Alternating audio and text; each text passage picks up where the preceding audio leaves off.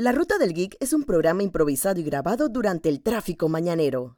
Jorge Atencio y Alicia Roger les darán sus opiniones sobre lo último en la cultura popular. Les advertimos que pueden haber comentarios o palabras fuera de tono, sonido ambiente muy alto, pero lo más importante, hay spoilers de las últimas series y películas. Gracias y disfruten. Y hello, bienvenidos una vez más al auto de la Ruta del Geek. Les saluda Jorge y Alicia. Y bueno, estamos de vuelta en Panamá, nos dimos un. Fuimos un breve paseíto en, en los Yorkers. Hay bastante contenido de eso en nuestras cuentas de TikTok y YouTube e Instagram, que las pueden seguir también. Y bueno, dimos bastantes vueltitas. Vimos, fuimos a tiendas a las que ya hemos ido, como Midtown Comics, Forbidden Planet. Eh, fuimos a Complete Strategies que nos la habían recomendado de Complete Strategy nos la habían recomendado Hace nunca habíamos años. ido ajá No, en- y en realidad es una de esas. Nosotros cuando viajamos a alguna ciudad siempre Ajá. buscamos en Yelp dizque, cosas nerdas, tiendas nerdas geek que visitar. Entonces, esa está en el top 10 de las mejores tiendas de Ajá. contenido geek en Nueva York. Pero casualmente, o sea, lo que pasa es que como han visto en las películas tanto de Marvel y otras películas en general, cuando muestran la ciudad de Nueva York, es una ciudad de muchos callejones. exactamente Entonces, muchos locales a veces quedan en el piso de arriba o quedan en la calle, o sea, la calle lateral de una calle súper famosa donde Exacto. está algo grande, pero no se ve. Entonces, curiosamente, nosotros nunca habíamos encontrado esta tienda, o sea, sabíamos en qué perímetro quedaba, ajá pero no sabíamos exactamente dónde ¿En qué lado estaba. estaba? Sí. Entonces, en esta vuelta finalmente la encontramos. Ajá. La encontramos finalmente. Y es una, es una tienda para aquellas personas que les gustan los juegos de mesa, los juegos de tablero, juegos de rol, miniaturas, ya sea que sea Warhammer, ya sea que sean miniaturas así como los de eh, Star Wars. Eh, o sea, todo tipo de juegos. O sea, hay bastante juegos de, que eh, está bien completa Había un también. poco de todo. De hecho, ahí finalmente conseguimos el juego de la banana. Ah, sí, conseguimos el juego de la banana. Eh, Eh, Es como el juego de la banana, es como un Scrabble sin tablero, que me Ajá. imagino que en cualquier momento va a llegar a las jugueterías locales porque hay una pequeña peculiaridad que cada vez que nosotros buscamos juego un montón de tiempo y finalmente nos lo compramos ahí, es que las jugueterías se dignan a traerlo. O sea, Ajá. es así como eso de que tú lavas el carro y llueve. Ajá, Nosotros nos compramos un juego después que lo buscamos mucho y Soden y baja Steven si está ahí. ajá. Esto es literalmente eso. Nosotros lo habíamos visto gente en Nueva York, el- la alcaldía.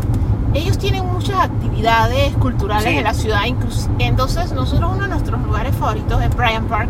Es, es uno de los parques importantes de la ciudad, pero es un parque bastante pequeño. Ajá. El parque es está una de- cuadra. Ajá, el parque está detrás de la Biblioteca Pública de Nueva York. La Biblioteca Pública Nueva El edificio principal. Ah, el en edificio principal, porque ella tiene, varios, ajá, tiene varios, varias sucursales, varias oficinas de departamentos. El edificio principal, que es el edificio de los leones, que sale al inicio de los cazafantasmas y otro montón de películas.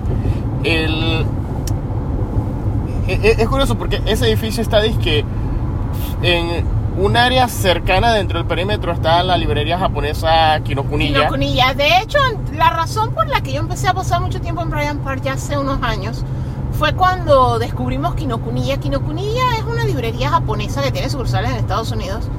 En, co- en algunas ciudades, usualmente las ciudades donde hay mucha presencia japonesa, porque Ajá. literalmente, cuando decimos que es una librería japonesa, es que mucho del contenido que vende está en el idioma japonés. Exactamente. Entonces ellos usualmente abren donde hay comunidad. Entonces ellos tienen un área donde te venden libros, en general japoneses, y tienen un área, el segundo piso es dedicado más que nada a manga. Entonces la mitad del piso son mangas en japonés y la otra mitad son mangas en inglés. A mí me gusta bastante porque como llevo dos años estudiando japonés, esto se supone que debo sumergirme en el idioma. Entonces, leer algo que me es familiar, o sea, más que nada, la idea es comprarlos por el concepto de que como me es familiar, más o menos yo debo saber lo que dicen en las diferentes viñetas. Entonces, los busco es más que nada porque si no entiendo alguna palabra, de todas maneras voy a saber el concepto porque es algo que me es familiar. Entonces, conseguir mangas en japonés en Panamá es casi imposible. De hecho, nosotros averiguamos con personas que traen mangas y es bastante difícil. y entonces esta librería las tiene. Entonces nosotros cada vez que vamos, vamos casualmente a buscar uno o dos mangas en japonés. Esto, de ahí, eh, el mismo parque, como les decía, tiene muchas actividades culturales como queda la librería. Ellos tienen los fines de semana desde el viernes, tú puedes ir a jugar juegos de mesa en el parque. O sea, ellos te ponen las bancas Sí. y te dan el juego. Ajá. O sea, las diferentes estaciones, o sea, ellos tienen personas allí que son como los, los hosts. Entonces ellos te reciben y tú te puedes sentar en una mesa que esté vacía, la mesa va a tener un juego y hay un área donde hay unos carritos que tú puedes coger un juego diferente si quieres y tú te sientas y juegas con tus amigos gratis. Entonces nosotros, una de las vueltas que fuimos, vimos el juego de la banana y se me tocó. Porque, o sea, literalmente, o sea, el concepto es de que podemos ir armando palabras, pero sin, sin la restricción de un tablero de Scrabble. O sea, Ajá. de eso de que tienes que funcionar así, ¿no? Acá es como... Eh, acá sí literalmente es dominó con letras. Ujú. O sea, tú puedes ir armando a lo random sin tanta restricción. Entonces eso me, me gustó bastante.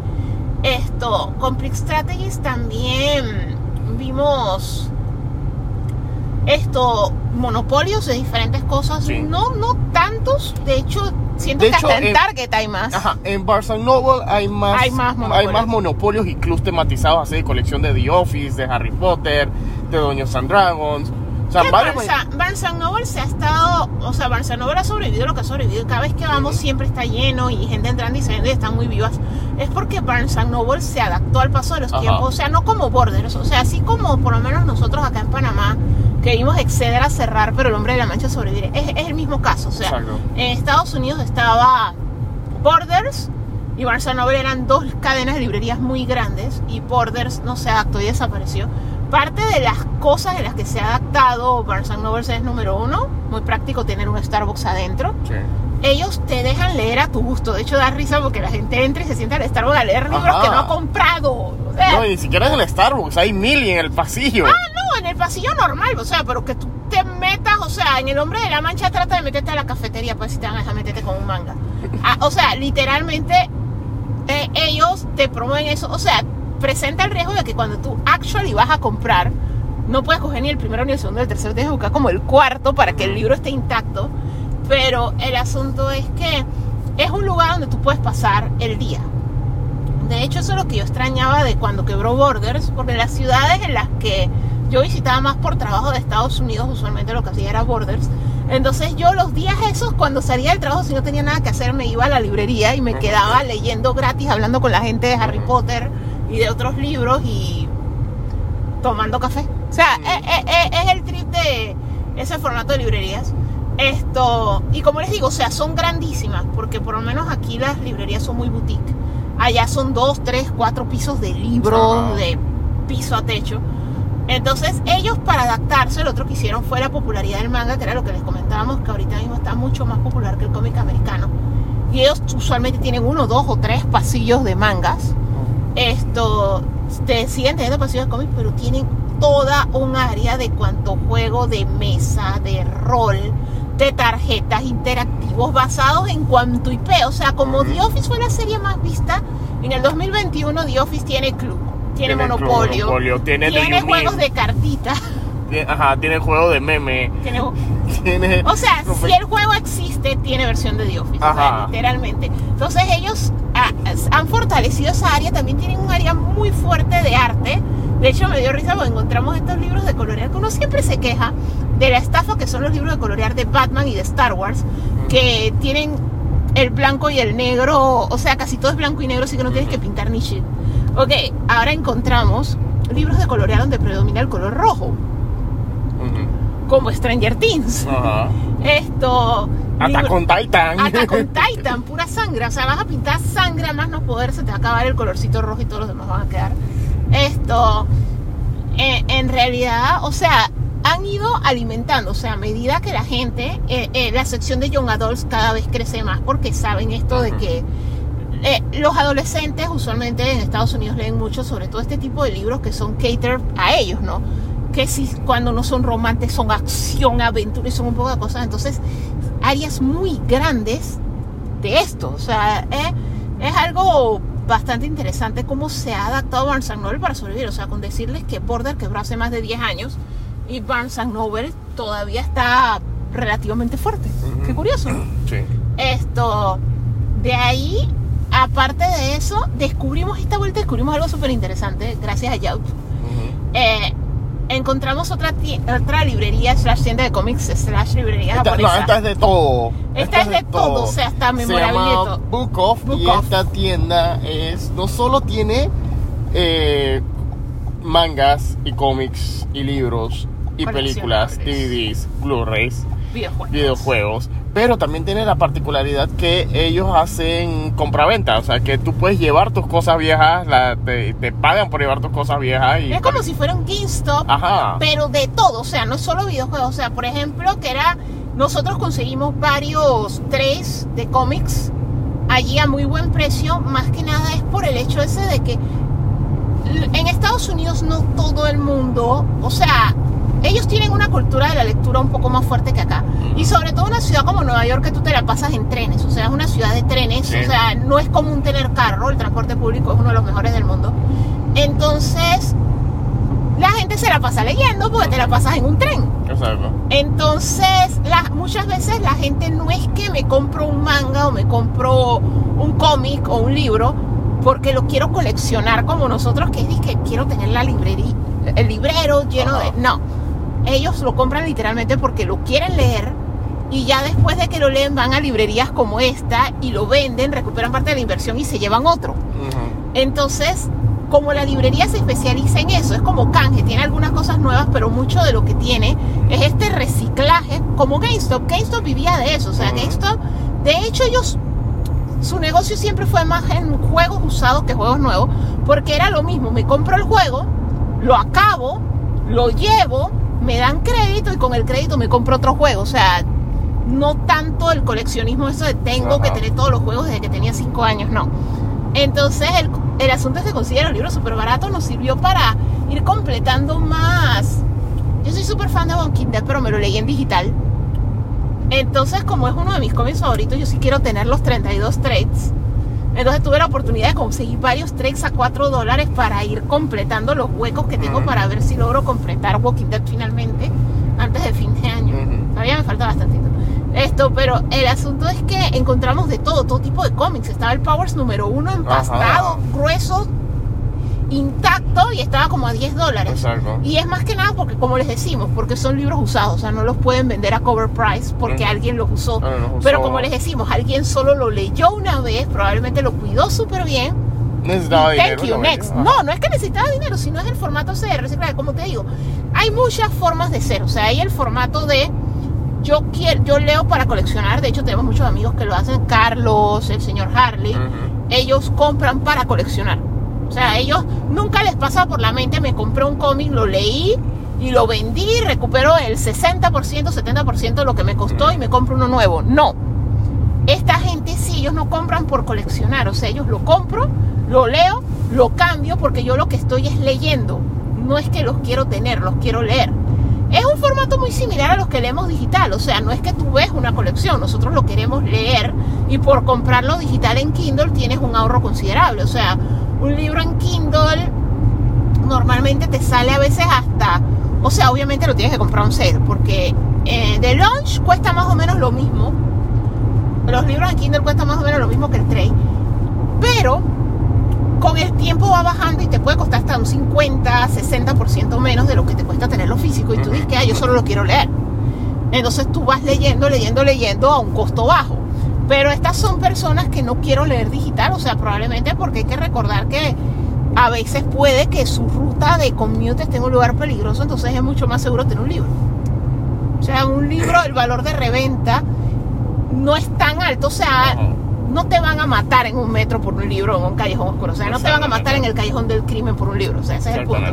Entonces ellos prefieren comprar libros, pero crearon este sistema de reciclaje tan cool que tú vas y fijo, fijo vas a encontrar algo que te guste Ujú. y lo vas a encontrar 30, 40, 50% por debajo del cover price. Ajá.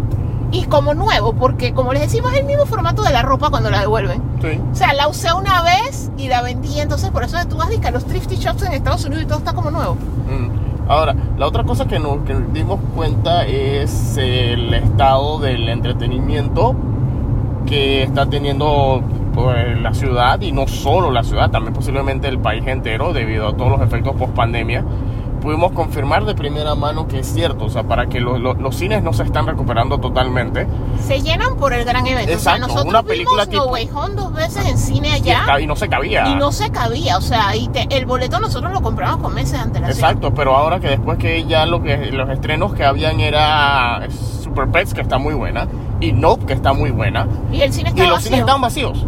Estaba Era- vacío, y- vacío, Ajá, vacío. y era la tanda de... No llegaba a 10 personas. Exacto. y, y- era y, y las dos películas las vimos, bueno, Estaban en estreno. en estreno, Nope la vimos en IMAX, y, y aún así, con todo y todo, los cines estaban vacíos. O sea, que sí, sí es cierto lo que se dice, que sí es la... la- La gente solo está yendo por el gran evento, la, la película de Marvel que reúne a los superhéroes, la película de DC que es el nuevo Batman, Ajá. Avatar cuando salga queremos suponer que igual, o sea, la película evento, pero no es así, es que Super Pets, o sea, eso va a estar en HBO en 45 días, Ajá. los 45 días. No, ah, esa vaina en cualquier momento aparece en pico con Apple TV. Esa vaina va a aparecer en alguna vaina, la espero, o la compro a 20 dólares y la veo en mi casa, invito a unos amigos y al final por 20 dólares vimos la película un montón de gente. Hay que recordar que los boletos de cine en Estados Unidos Son más caros. Son carísimos. Son caros, O sea, un boleto de cine dependiendo de la ciudad puede que te oscile entre los de 12 a 20 dólares. Ajá. Entonces, obviamente, comprar las películas a 20 dólares para, o alquilarlas inclusive a 20 dólares en el primer access ese que liberan, Mm, es mucho más rentable que ir al cine. exacto. Y eso estamos hablando de boletos, o sea, no hemos hablado, y boleto por persona. Mm, O sea, no, no hemos hablado ni siquiera. Un boleto IMAX en Estados Unidos, en un cine respetable, está en 25 dólares. exactamente. Y, y si a eso le sumas el popcorn y la soda, al final una ida al cine dos personas puede ser 80 dólares. Exacto. O sea que al final paga 20 dólares, la ves en tu casa con tu popcorn de súper, es un ahorro. ahora, lo que sí vamos a po- poner en consideración esta evaluación es que en las dos ocasiones que hemos visto cine fuera de nuestro país en los últimos meses, que fue Spider-Man No Way Home, la vimos dos veces, pero estábamos en Orlando, época de Navidad, los dos cines están en áreas súper turísticas. En el Pero caso este de igual, ese sí. cine debió estar más vacío porque es un área, es un cine turístico. Ajá. O sea, y los turistas no viajan para ir al cine. O sea, lo que pasa, por lo menos en el caso de nosotros, que es un hábito que hemos cogido ver películas a veces durante los viajes, que nosotros hay destinos que son ciudades que conocemos y Ujú. nosotros estamos es completando cosas que no hemos hecho, viviendo nuevas aventuras y eso. Ujú. Entonces nosotros usualmente si tenemos una o dos noches libres, que es de que "Ey, hagamos algo arriba, vamos a ver una película. Exacto. O veces que sí el viaje giraba alrededor de una premiere, como cuando vimos Force Awakens Ujú. o La Cosa Esa 3. Esto, pero Ah, eso fue Skywalker. Eh, para, eh. Los que no- para, para los que necesitan saber. eh, eh, el asunto es que esto, una zona muy turística, tú esperas que los cines estén vacíos. O sea, si ya es una zona residencial cerca de donde vive la gente o trabaja la gente, sí es más común que se llene. O sea, el hecho de que Spider-Man No Way Home en una ciudad turística, en un cine, en un área turística, estuviera lleno, es indicativo de que la película es un evento y la gente la tiene que ver. Ajá. Porque la gente esa noche no fue al parque por ver la película. Exacto. O sea, estás en freaking Disney y tú preferiste ver una película. Mm. O sea, es la película. Esto versus, o sea, algo más cotidiano que donde vive la gente es como que, nope, nope. O sea, le dijeron nope a nope. O sea, nope, no me interesa. Nope. Esto, y Super Pex, yo siento que es el efecto ese de muchas de estas películas. O sea, digo, Mitchell vs. The Machines, que fue muy buena.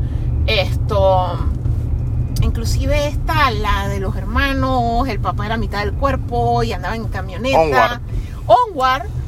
Fue directo, o sea, ya nos acostumbraron que las películas CGI se ven en la casa. Ajá. O sea, los seres humanos somos seres de costumbre, o sea, ya para que tú pagues para ir al cine por una película CGI, Ujú. ya es disque chuzo, o tienes niños pequeños y esa es la salida, les fue bien en la escuela, les quiere, es el día del niño, una vaina así, les quieres, o sea, cuando tú tienes niños la perspectiva cambia, o sea, tú vas al cine por tus hijos, o sea, hicieron bien la campaña publicitaria y tus hijos comienzan y si se portan bien, se comen la comida, les va bien en la escuela y todo eso, tú dices que, hey, vamos a hacer el esfuerzo y vamos a llevar al niño, ¿ok? Eh, eh, esa, esa situación la tiene la pero la gente sin hijos está disque nope y a todo esto hay mucha gente con hijos está disque mira la que liberó Disney Channel esta semana y en 45 días HBO te va a tirar super peso o sea Ajá. no te vas a morir si no la ves Exacto. entonces esa es la vaina sin contar que hay que recordar que todos los países han quitado restricciones, o sea, Estados Unidos ya todo es me gustaría que usaras mascarilla, pero legalmente Ajá, no te puedo que- obligar. Eso es lo que me da risa, que todos los locales dicen recomendamos que, te, que entres con la La mascarilla deberías puesta. usar, pero legalmente no te puedo obligar. Ajá, y tú, y tú ves que todo el mundo por todos lados está la buena de Dios, la, la, la, la, hola, ¿cómo estás? Menos los empleados, los empleados No, son los empleados sí los están obligando. Ajá, Pero el asunto es ese que es disque, o sea, literalmente es así, o sea, mucha gente está, no me voy a poner en riesgo, ni a mi familia, porque nadie va a estar usando mascarilla y yo no sé qué bicho raro trajo la gente, ¿no? ajá, Entonces hay mucha gente que todavía no está yendo. exacto. De hecho, comúnmente cuando tú hablas con la gente, todavía la gente te dice que no, o sea, todavía no ha venido la película por la cual yo voy a ir al cine. O va a haber gente que te va a decir que yo solo fui a ver No Way Home y la vi en matiné. O sea, sí, que a las 10 de la mañana el cine lo acaban de limpiar para mí y me fui antes de que viniera el tumulto.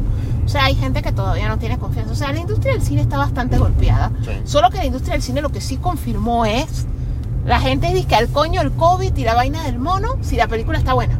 Si la película está buena, me vale echar todo y voy a ir. Ujú, exactamente. Y lo mismo ocurre, lo, eh, lo mismo ocurre con el teatro. O sea, los teatros han estado incluso hasta bajando precios y, y- y promocionándose O más sea, por las hay calles. obras que uno ya está, dice que nunca en mi vida voy a ver esta obra porque tengo que esperar tres años. O que si bailar que está demasiado caro y nunca voy a poder Está ir. carísimo y ahora está disque barato y boleto para todo el mundo. Ajá, que que nosotros Por aprovechamos favor, eso y vengan a ver mi nosotros aprovechamos eso y fuimos a ver Harry Potter and the Child. Que por piedad vengan Pero aún así, obra. ver que afuera de los teatros, en el mismo Times Square, está la gente con los papelitos repartiendo en la calle eh, eh, eh, es shocking, es porque shocking. eso antes no era así. Ajá, Eso antes era, por favor, quiero ver Corchal, no hay boleto para ti. ajá, que incluso hasta se burlaban de eso en series como como Arrow y, y varias series se burlaban de eso, que decían todos todos tenían durante durante el 2015 todas las series tenían un chiste de te resuelvo esto si me consigues boletos para Hamilton. Y ahora Hamilton hay boletos. Ajá. O sea. ¿cómo hay los boletos? Lo que pasa es que esa no fuimos porque es cara. Ajá, exacto. O sea, o sea, no dejan de ser caras, pero hay unas que han estado más accesibles que otras. Hay unas que bajaron más los precios para que la gente vaya. Harry pero Potter fue una que bajó los Hamilton precios. se dio el lujo de Hamilton seguir se en dio 200 dólares. Ajá, Beetlejuice también se dio el lujo de seguir en Ciento y 100, pico. ciento y pico, que era lo más barato. O sea, en- No, y ciento y pico así que de- detrás de una viga Ajá. en el balcón. Exacto. O sea, que vas a ver. que no vas a ver nada. Si, acaso, si acaso puedes confiar que las bocinas suenen bien para, para, para que tú escuches. No, sí, porque en verdad los puestos. Sí, tenemos- sí, sí. Ahora venimos. Cinco minutos más tarde. Y volvimos. Aquí estamos, hemos vuelto. Y bueno, la semana ha estado bien impresionante. Parecía que iba a ser una semana tranquila en el mundo del entre- en el mundillo del entretenimiento, pero No lo fue. no lo fue. Porque como siempre, Warner y DC hacen noticia. No, pero es Pero que, esto era algo que se veía. era- No, pero es que no tanto. O sea, lo que pasa es que. O sea, las empresas alrededor del mundo Exacto. tienen diferentes años fiscales. Ajá. Pero independientemente de eso, o sea, el año tiene 12 meses. Ujú. Esto, independientemente de cómo tú comiences, ya sea que tu año fiscal sea con año calendario o, o empiece en otro momento, usualmente son como en puntos medios del año. O sea, usualmente los años fiscales comienzan con los trimestres naturales del año. O sea, tú sabes, van los grupos de cada tres meses, ¿no? Entonces, ellos en realidad lo que tenían era como un half year review o un quarterly review de ganancias, que eso es normal.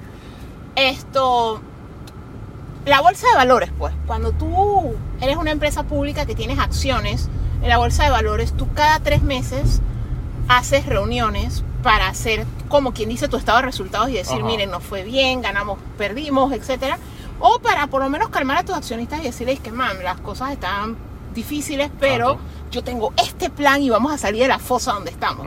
Ok, lo que tenía Warner era algo así, o sea, era una reunión con los inversionistas que tenía el propósito de ellos decirles cuál es una estrategia. De hecho, nosotros, Disney tuvo una reunión así el año pasado en la cual también anunciaron un montón de cosas. Ujú. Y sencillamente es eso porque, o sea, tú le estás diciendo a la gente que tu dinero vino de ahí.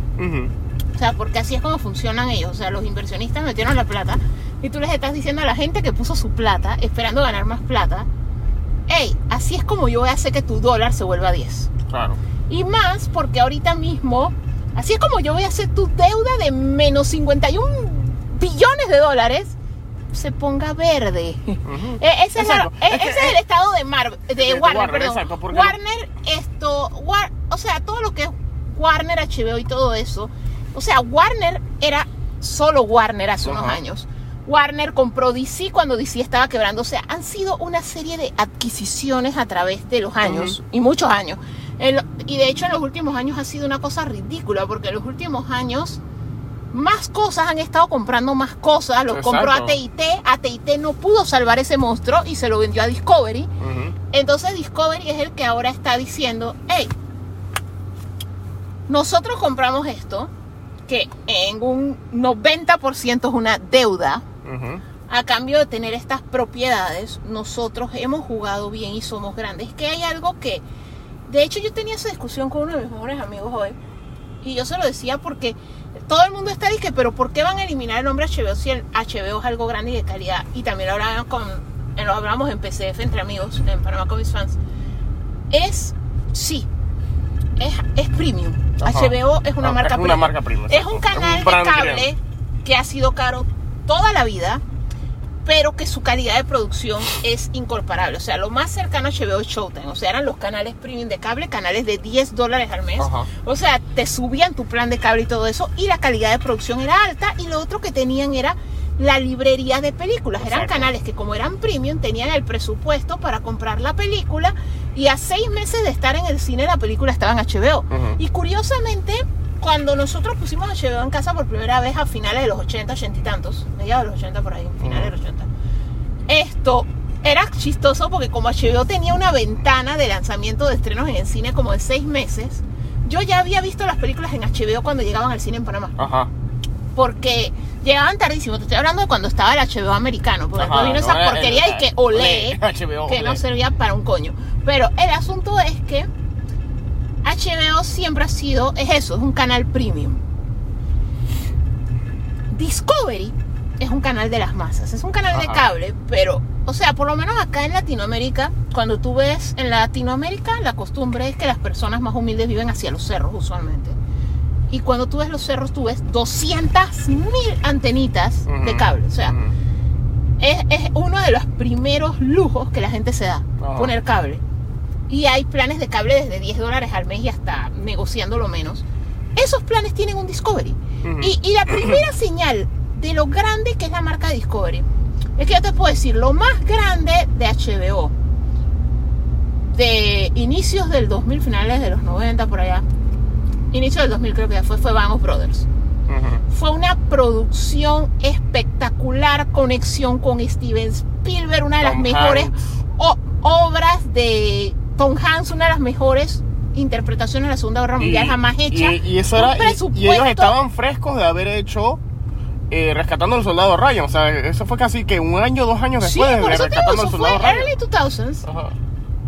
Y sí, o sea, fue espectacular y todo eso. Que después Pero- ellos hicieron la otra, la de que era del espacio, de la Tierra a la Luna. ¿o? No, es que tuvieron un montón, Ellos pero el punto al que yo me refiero es a que uno las recuerda por los premios, porque veías los Emmys en TNT y ganaban premios y todo eso, pero igual seguía siendo un canal premium. O sea, la primera serie que trascendió, que todo el mundo la estaba viendo, fue Game of Thrones. O sea, Ajá. que sí ya todo el mundo hablaba, hey, para, stop the presses, este es el show to watch. Esta es la novela. La grande, o sea, Ajá. la que sacó HBO, que hizo que ahora todo el mundo y su hermana sepa lo que es HBO y esté Ujú. clarito, fue Game of Thrones. Pero antes de eso, por eso te puse el ejemplo, Bang of Brothers es una de las más grandes. Angels in America con Al Pacino Sí. fue una de las grandes. Y no era un water cooler conversation, no eran conversación en la escuela, no eran conversación porque era el que yo tengo HBO y más nadie tiene HBO y no tengo con quién hablar de esto. Ok, Discovery. Murió Steve Irwin. Todo mundo el mundo estaba de duelo. ¿En qué canal salía el cazador de cocodrilos? Animal Planet, que es de Discovery. No, es que en ese momento ni siquiera existía el comenzó en Discovery. Animal Planet los crearon después. El asunto al que yo me refiero es para que te hagas una idea de lo grande que es Discovery. Por eso esa era la comparación que yo le hacía a unos amigos. O sea, HBO en los últimos 10 años, ahora sí se volvió algo grande que todo el mundo lo sabe. HBO con los años bajó y las compañías de cable te hacen eso de, ay, por 6 meses paga 3 dólares y tienes HBO, más gente Ajá. puso HBO. Hay gente que no tiene HBO, pero conocieron Game of Thrones y lo veían pirateado y, y comienza con el logo, HBO creció, trascendió. Pero aún así, no le llega a Discovery. O sea, ese es mi punto. La penetración de Discovery es un canal básico, está en los, todos los planes No, básicos. no- es no un canal de que- animales, o sea, los que niños un- ven los documentales, Ajá. los boomers, ahora De que hecho, tú están no ancianos ven los que, que documentales. hubo, que hubo un año en el que todas las comedias y hasta las series dramáticas, todas tenían una referencia a la semana del tiburón. Creo que cuando... que Sí, lo- no, sí. Al inicio de los do- de como del 2009, después Y que... la que semana se del tiburón es algo grandísimo. O Ajá. sea, en países como Estados Unidos tiene publicidad hasta en la calle. O sea, hay vallas Ajá. de la semana del tiburón. hecho, cuando Pero la- de hecho, la inclusive conferencia- Acá, acá en Latinoamérica, la gente te lo habla. Comienza a salir en todos lados y ya tú escuchas. Tú vas a ir a la casa de tus tíos. Viene la semana del tiburón. Ajá. O sea, literalmente Discovery sí hizo su marca. Sí. La gente te habla de mano a mano. Te hablan de manos a la obra. De todo ese poco de... Ancestrales que es de History Channel, que O es parte del consorcio que Porque es- lo compraron después, ese fue uno de los primeros mergers que ellos Ajá. hicieron. Porque lo que pasa es que los mergers no son algo de cuando Disney compró Lucasfilms Ujú. y cuando Disney compró Marvel. No. Los mergers es algo más viejo que nosotros. Lo que pasa es que nos, mucha gente, a veces hasta nosotros mismos pecamos de no recordar los anteriores. Pero mergers ha habido. ABC no era de Disney. Disney lo compró. O sea, al igual que compró ESPN. y ESPN, ESPN no era de ellos. De hecho, yo tengo los suéteres conmemorativos. Toda esa sección que yo tengo de suéter de hockey, de Grumpy, Era por la por el Merrier. eh, era por el merger. Por Porque eh, eh, el año del merger, todo el merchandising de Disney, o sea, tú ibas a Disney World y todo era de deportes. Que después ellos hicieron su área, que no es exacta, que, que está en Disney World en Orlando, que no es un parque, es un área de puro, es un super complejo deportivo que Sí, se llama que crearon- Wild World of Sports. Ellos cosa- crearon eso con el merger y como te digo, o sea, es toda esa ropa que yo tengo, que el uniforme de hockey, el uniforme de fútbol americano y todo eso, que todo es con los siete enanitos y vainas, Ajá. todo eso es que yo fui el año del merger. Entonces ese era el merchandising, todavía me acuerdo, eso fue en el 2005. Ujú. Ok, Entonces, el asunto es que en medio de todo eso, lo que el punto al que yo te quiero ir es lo grande que es Discovery. Exacto. Pero Discovery compró Warner a un costo de deuda. Ajá. Discovery es grande en cable. Cable, como lo hemos mencionado antes, es algo que está muriendo. Ellos sí hicieron, ellos tienen su app. El app no existe en Latinoamérica. El app solo existe en Estados Unidos que se llama Discovery Plus. Los apps existen y eso era algo que yo también hablaba porque todo el mundo estaba como que HBO Max va a desaparecer. No, va a transmutar. Y no es la primera vez porque honestamente esto HBO tú lo puedes tener dentro de Apple y es una bolita en Apple. Tú puedes tener HBO y HBO es una bolita en en donde también era que nosotros lo teníamos antes, también lo tuvimos en Google por un tiempo. O sea, HBO puede ser parte de otro servicio. Lo ha sido. De hecho, nosotros lo pagábamos en Amazon, en Prime. Sí. Es un canal dentro de otro servicio. O puede ser un canal, y también lo pagamos por un tiempo en Apple, era un canal dentro de Apple. Eso es lo que va a pasar a ser en lo que sea que va a crear Discovery, que muy probablemente tenga un nombre con Warner, porque Warner también es un nombre fuerte. Lo que pasa es que muchas veces la gente, o sea, con el paso del tiempo se ha diluido, pero Warner es un nombre fuerte, o sea, es el estudio que sacó Casablanca, es el estudio que De más. Óscares tiene en la historia del cine, es el estudio de los Looney Tunes. Ujú. O sea, e- es, un nombre que tú recuerdas. Ujú. Es un nombre que hizo tanta marca porque creó su Warner Channel que se regó por el mundo y Ujú. todo el mundo recuerda. El estudio Ah, es... y, y CW, solo, ellos solo cambiaron a CW en Estados Unidos, Tú- o sea, en todos los demás mercados de el- Warner. El, escudo, el logo, la imagen esa del tanque de agua, Tú o lo sea, eh, tú lo reconoces. O sea, es casi tan reconocible como la mujer de la antorcha de, de Columbia Pictures y el globo terráqueo, de, eh, el, plan- el planeta Tierra de Universal. Por eso, o sea, es una marca fuerte y es una marca que tiene muchas cosas. Entonces ellos sencillamente lo que están diciendo es, mira, nosotros vamos a lanzar algo que una lo que nosotros ya tenemos dentro de Discovery, porque Discovery ya había tenido un merger, que fue cuando compró History Channel y todo este poco de cosas.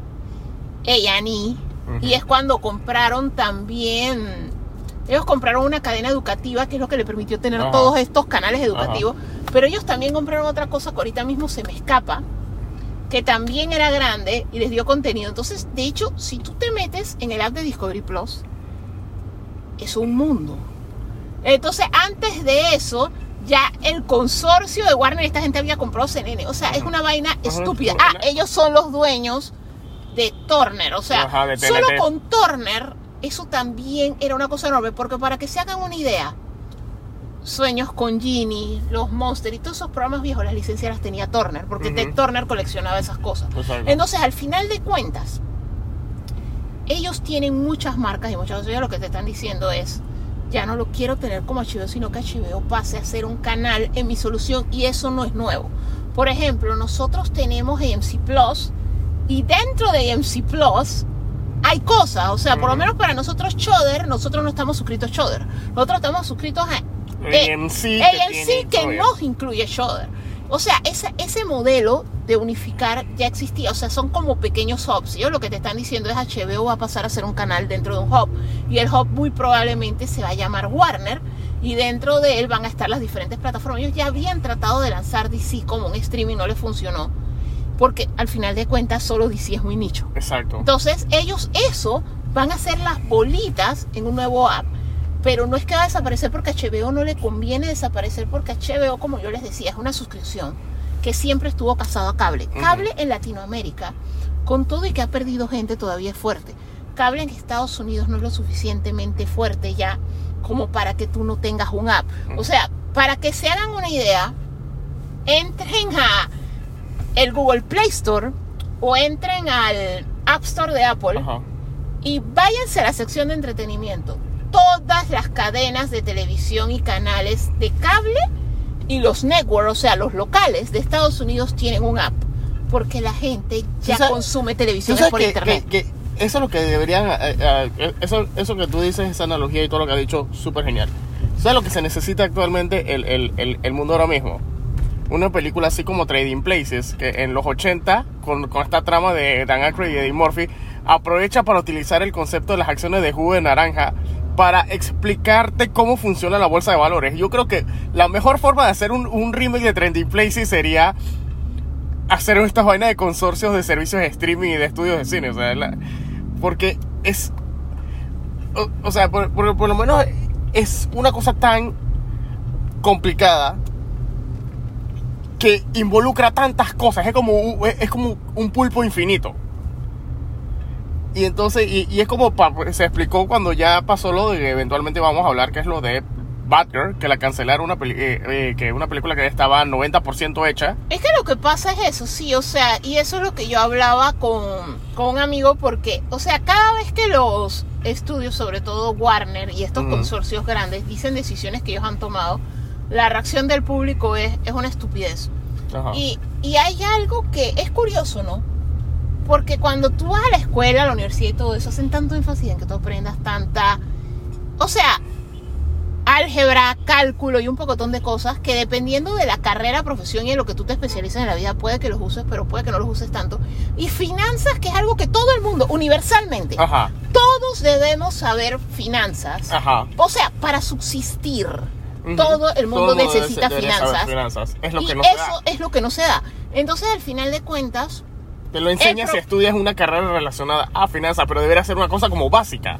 sí, por eso, no, es que es el punto al que voy. O sea, el binomio cuadrado perfecto no te sirve el resto de tu vida a menos que tú seas de un área A menos donde... que sea un ingeniero, pero no soy. No, pero es que a un ingeniero, yo soy ingeniera, no lo uso. O sea, yo te lo puedo decir, de las cosas de matemática que yo aprendí en ingeniería, lo más útil es la regla de tres. Ajá. Ok, pero a lo que yo me refiero es a que, más allá de eso, es en tu casa, en tu vida, finanzas. Te vas a comprar una casa, finanzas. Finanzas. Vas a administrar el dinero que conseguiste, ya fuera que fueras artista y vendes comisiones, ya sea que seas empresario o que trabajes para una empresa. Tú recibes tu income, tú tienes que administrarlo, eso es finanzas. Finanzas. O sea, las finanzas es algo elemental. ¿Qué ocurre? Nadie lo maneja. Ajá.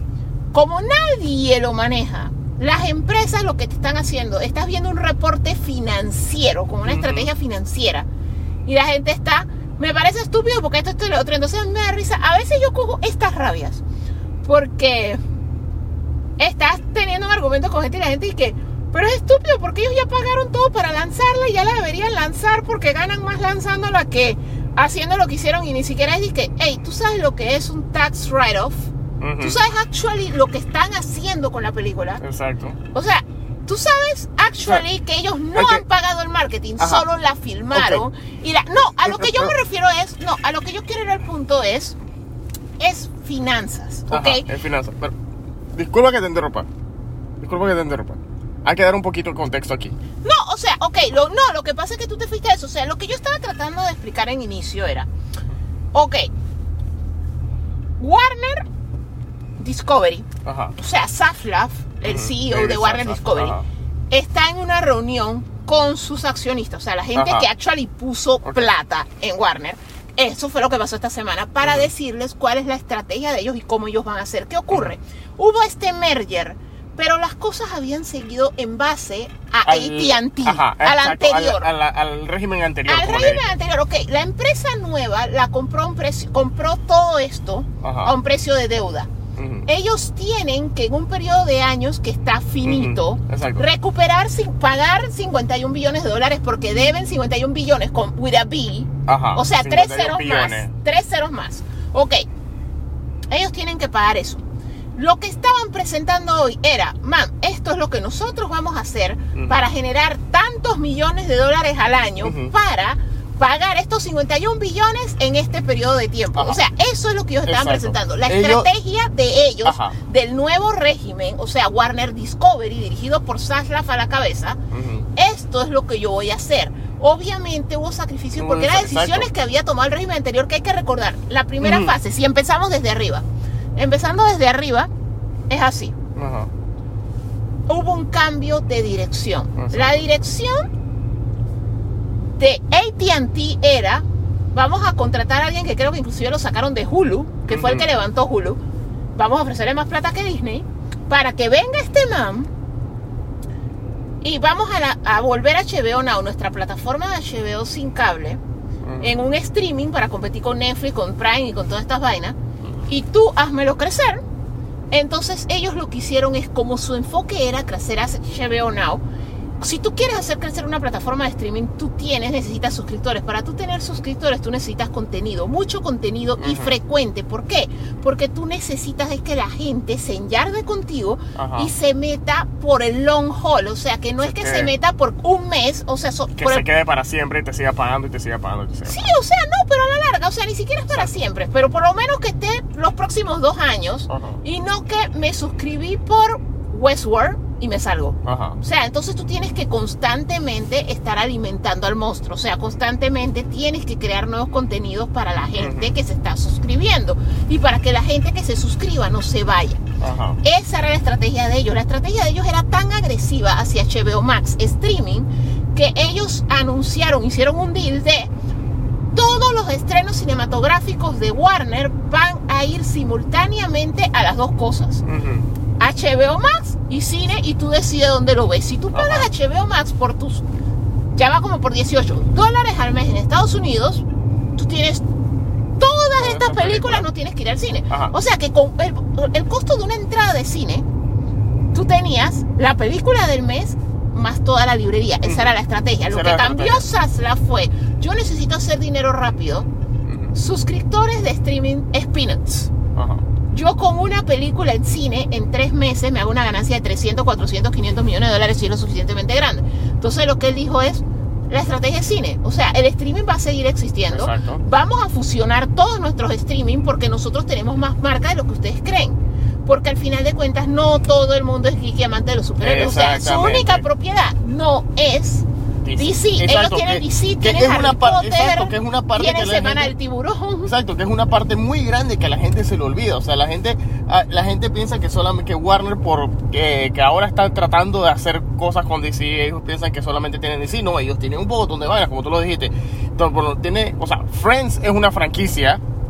Y Friends ellos, es de ellos. eh, Friends es de ellos. Ellos pueden tirar todo el pocotón de experiencias de Friends, tanto en el Estudio Tour, o en, en Nueva York. No, y en de términos de juego, de contenido, es una serie de 10 temporadas que todos los días están haciendo Ajá. alguien que dentro de 15 años la va a descubrir. O sea, en, en librería Friends vale. O sea, éxito. mira los millones de dólares que pagaba Netflix solo por tenerla en librería.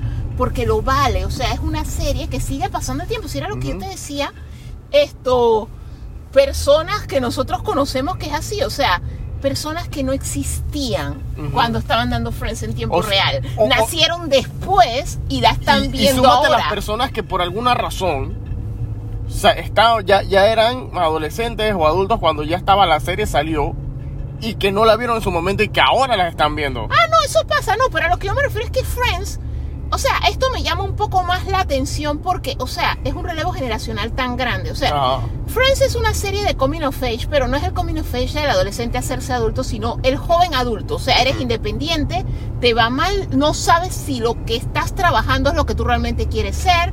Te casaste muy joven y te casaste con la lesbiana, así que ahora tienes el bebé, pero la tipa te dejó por una tipa. Ajá. Esto, tú no sabes hacia dónde va tu vida.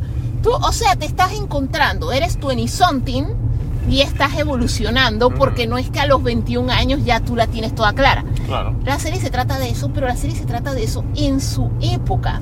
Y los tiempos cambiaron y aún así hay chiquillos de 17 años que, como te digo, ellos no tuvieron ni chance de haber visto. Friends. O sea, ellos nacieron cuando esa serie se estaba acabando y la descubrieron y la aman. Entonces es una serie que y, y tiene el mismo peso que Bewitch. Bewitch es así. Nosotros no es estábamos así, ni en planes cuando eso se estaba filmando y la vimos. La vimos, sí. Entonces, hay, ese es hay el gente peso que, que la, tiene. y hay gente que la encuentra en, en YouTube, en streaming, donde sea y la sigue. O sea, y es lo mismo que The Office. The. Office es una serie que sigue abriendo. O sea, fue la serie más vista del año pasado. El año pasado salió contenido nuevo. Exacto. Pero esta serie que tenía años de haberse acabado fue la serie más, Más vista, vista, del 2021. exacto. Entonces, al final de cuentas, Warner lo que te está diciendo es yo tengo mi librería de toda esta vaina. Por las diferentes cosas que yo tengo, me voy a enfocar en esto. DC, me voy a enfocar en DC, pero me voy a enfocar en lo grande. En lo o sea, grande, yo exacto. no estoy, yo no voy a hacer la Marvel Ajá. de Que estar voy a haciendo películas de, de gente random, ajá. No, yo Voy a tengo tirar películas de los personajes mi pilar importantes. es Superman, Batman y Mujer Maravilla. Y si yo tengo que estar haciendo películas de ellos los próximos 10 años y rebotearlos y whatever, eso es lo que es. O sea que disfruten hecho- la película de Shazam porque probablemente no lo volvamos a ver en muy Que buen de hecho tiempo. ese era el plan, eh, eso cuando no había un plan en los 90, eso era lo que estaban haciendo. O sea, simplemente se- nuestra, nuestra, nuestro personaje de DC más grande es Batman y ellos tir- milquieron a Batman hasta donde no dio. Sí, o sea, lo que ellos están haciendo es diciendo, cine y cine tiene que ser un, algo de calidad y producción que Ajá. yo sé que es una apuesta y lo que me segura, gustó- es una que- apuesta segura que, voy a hacer plata. Exacto, y lo que me gustó que Zaslav lo dice en su presentación, él dice, vamos a tirar películas en las que confiamos, no vamos a tirar películas en las que no vayamos a creer, no vamos a tirar películas incompletas, o sea, eso ya es por, ya él lo está diciendo que voy a poner orden y él nos está diciendo, y aunque a la gente no le guste, él nos está diciendo que no vamos a tener otro otra caja de Pandora como la Snyder. No vamos a tener ese. Sí, el que le gustó, le gustó. La película fue épica y todo, pero hey, guess what? Esa vaina no deja de ser un desastre sin precedente. Lo que pasa es que, no, lo que pasa con el caso del Snyder Cut, Ajá. hubo mal manejo del estudio Exacto. y Snyder fue, Exacto. no, o sea, Pero sí, pero lo que no, Sasla, no, no, pero lo que Sasla está diciendo es que él no va a permitir que nada, que esas vainas pasen. no, pero es que él no está hablando por eso, él está hablando porque él viene de una estrategia, o sea, el Snyder Cut fue un course correction de vamos a sacarla porque es parte de la estrategia de HBO Max, porque ellos estaban impulsando HBO Max y sí hubo gente que tal vez no tanta como ellos esperaban, Exacto. probablemente más se suscribió por Godzilla, Sí. Pero hubo su gente que se suscribió por eso y eso salió de la ganancia de la de Joss Whedon. O sea, esa es la realidad. La de Joss Whedon pagó el Snyder Cut. Ajá. Porque la de Joss Whedon fue es la que fue, profitable. exacto, porque No, al sea, final de cuentas la que fue al cine y la que Y sí entregó plata profitable. fue la de Joss Whedon. Entonces- que por eso es que cada vez que le preguntan a alguien a Warner cuál es la que es, esa es la que es, porque es. la de cine. Que de el hecho está lo es de que- este, el reporte este que se dio, que alguien fue discape- que quería hacer como que su documental, su No, historia y se de... lo dijeron, la única que sí. No, lo que pasa es que hay un detalle delicado. O sea, Ajá. y el detalle delicado es que, o sea, Snyder también hizo cosas que no debió haber hecho para que su película se produjera. Snyder se robó los rollos de cinta de Warner. según lo que dice artículo No se los robó, es la verdad. O sea, él se los llevó sin permiso, él editó, hizo lo que le dio la gana, él creó su corte no autorizadamente de sus dos. Y entonces él devolvió los rollos cuando terminó con, lo, con el Snyder. Ajá. Snyder hizo lo que le dio la gana. Snyder alimentó el movimiento que le permitió lanzar su película. O sea, contra él hicieron injusticia y él sencillamente hizo la de Green Arrow y él tomó la justicia en sus manos. O sea, él, él hizo que le hicieran justicia, o sea, él se la supo jugar. Y eso, eso es el mérito que él, él- él tiene su mérito porque en verdad su versión era superior. Exactamente. Pero su versión no le hubiera ido bien en cine porque nadie se iba a aguantar esa vaina de cuatro, Cuatro horas. horas, exacto. O sea, eso nos lo aguantamos, lo que, o sea, yo te lo digo, yo hablo con amistades mías amantes de Batman, o sea, gente que tiene la colección de Nolan en DVD y en Blu-ray Ajá. y que las han visto hasta la saciedad y te la pueden recitar. Tienen los muñecos y toda vaina que al sol de hoy no han visto el Snyder Cut. O sea, al final de cuentas es largo. Era muy largo para cines. La idea que él tenía era muy progresiva para el tipo de audiencia que va a ver el personaje en cines. Hay historias que son muy complejas para el público. Hay historias que son mejor en televisión. O sea, al final de cuentas hubo fallas por los dos lados. Ellos quieren hacer es un reinicio. Flash es parte de eso. Ellos van a lanzar Flash porque Flash sí va a ser como el Last Hurrah. Es la despedida a muchas cosas. O sea, el cierre del ciclo de Snyder debió ser el Snyder, pero en realidad va a ser Flash. Ajá. Porque en Flash es donde de una manera o de otra van a sacar el Batman, sacar al Superman y sacar a todo y que solo queden los que tienen secuelas que vengan después. O sea, eso es todo lo que ellos están haciendo. Si tú te fijas, Aquaman va a estrenar antes. Exacto. O sea que al final Flash va a acabar con el ciclo de Snyder y ellos van a empezar con borrón y cuenta nueva. Ellos ya Batman tiene su pat que es con The Batman. Ellos Sí. están haciendo películas de Joker, son producciones de alto presupuesto, son producciones con actores súper mega reconocidos, son producciones de un Y- nivel de calidad, y- y con una fórmula que les funciona. Ajá, y que esto demuestra también otra cosa que él, en resumen de todas las cosas que él dijo, se resume en esto. Calidad sobre cantidad. The Batman y Joker fueron dos películas que no tenían nada que ver con ningún universo ni nada. Eran sus dos tipos de producciones, sus dos visiones propias de los directores que estaban haciendo. Y las películas dieron, no solo resultaron en plata, o sea, Joker se ga- ganó Óscares. Es que lo que pasa es que es lo que yo te digo, depende de qué juego tú estás jugando. En el juego del streaming, lastimosamente, necesitas cantidad. Lo que pasa es que tú puedes hacer el juego de la calidad cuando tú eres como Prime. Prime Video es un valor agregado. Ajá. O sea, en realidad Prime es un servicio que hace que me entreguen en dos días en Estados Unidos. Ajá. Y a veces en un día. O sea, literalmente hay veces que, ay, si compras antes de las no sé qué hora, te lo entrego mañana. O sea, Ajá. eso es Prime. Y de hecho, ahora es que hay gente que sí te puede decir que no, yo puse Prime para ver The Boys. O sea, si tú me preguntas a mí, yo tengo Prime desde que la- lo lanzaron. Yo fui Early Adopter por accidente. O sea, puse el demo de un mes y se me olvidó quitarlo Lol. por 10 años. Ok, todavía lo tenemos. La vaina es que yo lo puse para que me trajeran las cosas más rápido. Porque como yo encima le tengo que sumar que yo no vivo en Estados Unidos, o sea que cuando eso llega a Miami, son como dos, tres días más para que llegue a Panamá. Obviamente yo quiero que me llegue lo más rápido a Miami. Claro. Entonces por eso es que yo tengo Prime. O sea, Prime Video es un extra. Ujú. Exactamente. ¿Así es? O Exactamente. sea, literalmente. Y mucha gente te lo va a decir. O sea, mucha gente es, yo compro esto por Amazon, no sé qué, yo lo que quiero es mi shipping rápido y nice to have. O sea, el 90% de las cosas que tiene Prime, muchas yo ni las uso. Prime tiene una cosa que es como el Epic Store que regala juegos, se me olvida. Si acaso he bajado ropita de Roblox, yo ni siquiera juego Roblox. Ok, esto, que es eso? Dice Amazon Gaming, que era lo que era el- la cosa esa que ellos tenían con Twitch, Twitch Prime. Esto, dan libros. En realidad el 90 regalan unos libros una vez al mes que son disque primeras ediciones de autores que en su casa lo conocen. Nunca los agarro. Esto, ¿cuál es el otro beneficio así random que da Prime? Prime Music, uso Spotify. O sea, al final de cuentas, lo más es Prime Video y por los exclusivos, pero como te digo, es un valor agregado de un servicio que la mayoría de las personas lo tenemos por el shipping. Ajá. Ellos lo que pasa es que le empezaron a agregar cosas y es bien chistoso porque Amazon pierde como 2 billones de dólares anuales o más por Prime. O sea, Exacto. Prime le sale carísimo a Amazon. Ellos ahora en años recientes es que comenzaron a jugar el juego de streaming y por eso que tú puedes poner Prime Video sin pagar Prime. Ujú. Porque ahora es que ellos le están viendo valor a, ay, yo también puedo ganar por aquí. Porque ellos igual tienen otras plataformas, ellos tienen servidor, granja de servidores y todo eso. Exactamente.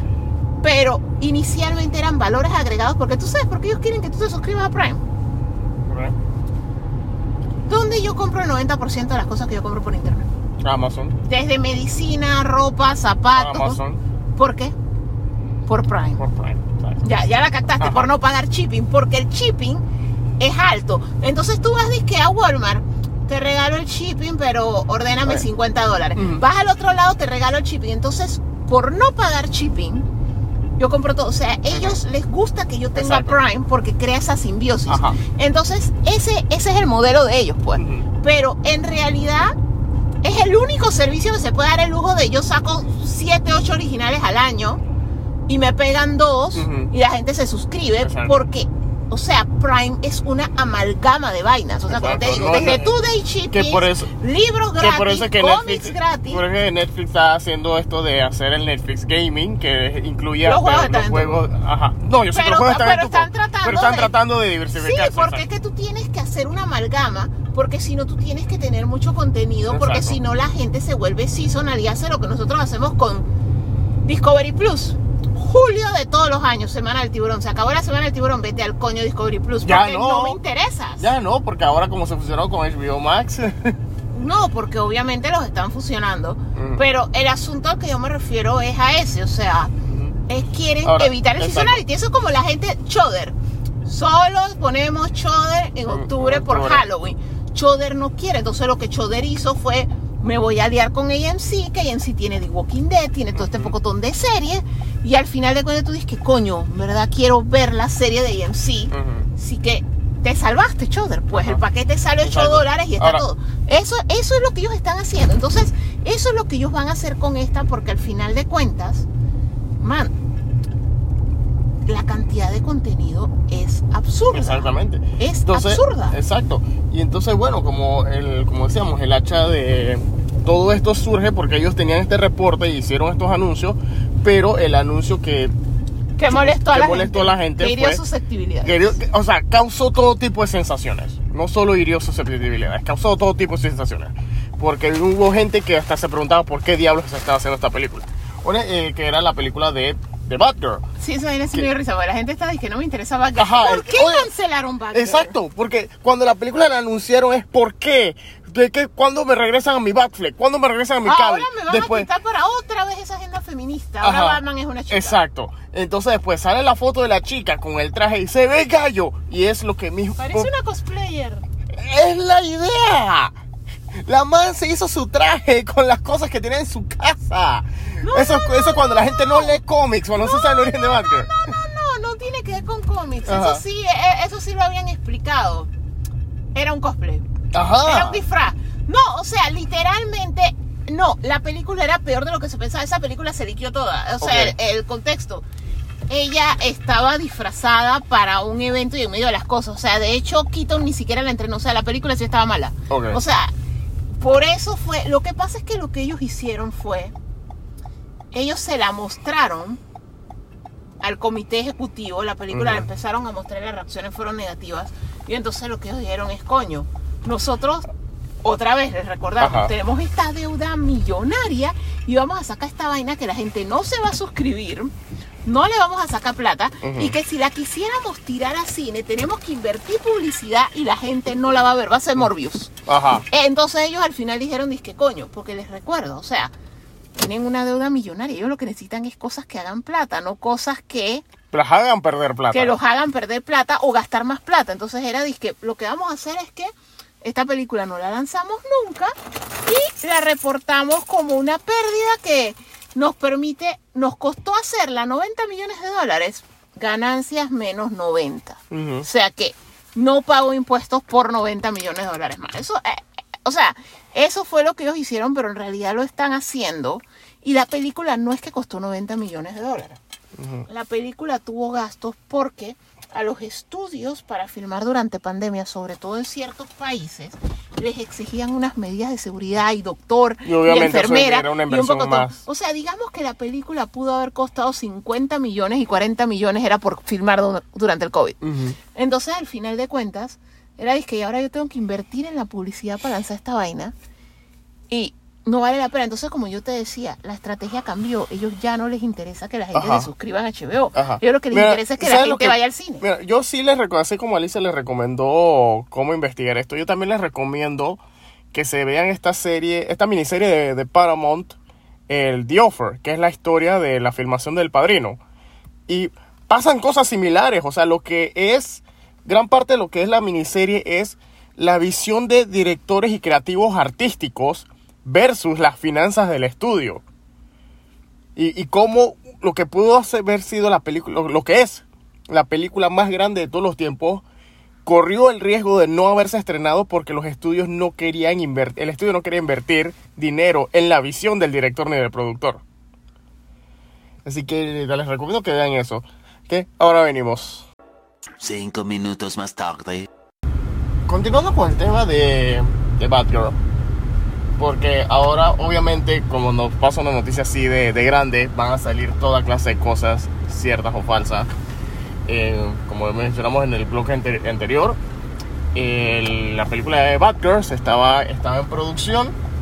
Era una película que, en teoría, ish, con estos, est- estas ideas y cosas random que tienen so- eh, DC Warner sobre o que tenían con la directiva vieja de hacer una filmografía basada en el multiverso y estaban probando todo tipo de películas. Estaban probando cosas buenas como Joker, cosas medio entretenidas como Super Pets, cosas caóticas como Harley Quinn, que puede o no puede hacerse. No, pero Harley Quinn es animada. Yo sí. No, no, yo estoy hablando de Harley Quinn, la del cine, la de la. Ah, la, Va- la- la las tres- emancipación vaina. Vamos, vamos a ponerlo serio. Quinn. Vamos a ponerlo serio. Las tres apariciones de Margot Robbie como Harley Quinn en cine, hasta que demuestren lo contrario, ahora mismo cada una de esas apariciones existe en su propio universo. No, pero sí tienen cierta continuidad. no trate de, no trate de defender lo indefendible. No, no estoy defendiendo lo indefendible. O sea, no estoy diciendo, no he dicho que son buenas, no he dicho, sino que ellas funcionan en un mundo en las que ellas existen. Exacto. O sea, ellas eso. no se niegan entre sí. O sea, que al Exacto. final de cuentas existen y punto. O sea, por lo menos la fantabulosa, La whatever fantabulosa emancipación viene de los eventos de la primera Suicide Squad. Exacto, ¿no? Y la última hace ciertas menciones a cosas de la... O sea, no se niegan entre sí, o sea... Eh, eh, de, de hecho, ese es el hecho que tienen las películas de Suicide Squad. O sea, que todas existen y tú quedas como que, guay. Todas bro". existen en el mundo, todas tienen su base. Es decir, que la primera Suicide Squad tiene su base en Batman vs Superman, por ende tiene su base, está entrelazada con Liga de la Justicia. Correcto. However, como hicieron el cambio de director, el cambio de todo, que fue cuando entró James Gunn, que hizo Da Suicide Squad, que viene, eh, si ponemos en teoría y en continuidad, viene después de la fantabulosa emancipación de Harley Quinn, que en teoría ella viene de la primera Suicide Squad.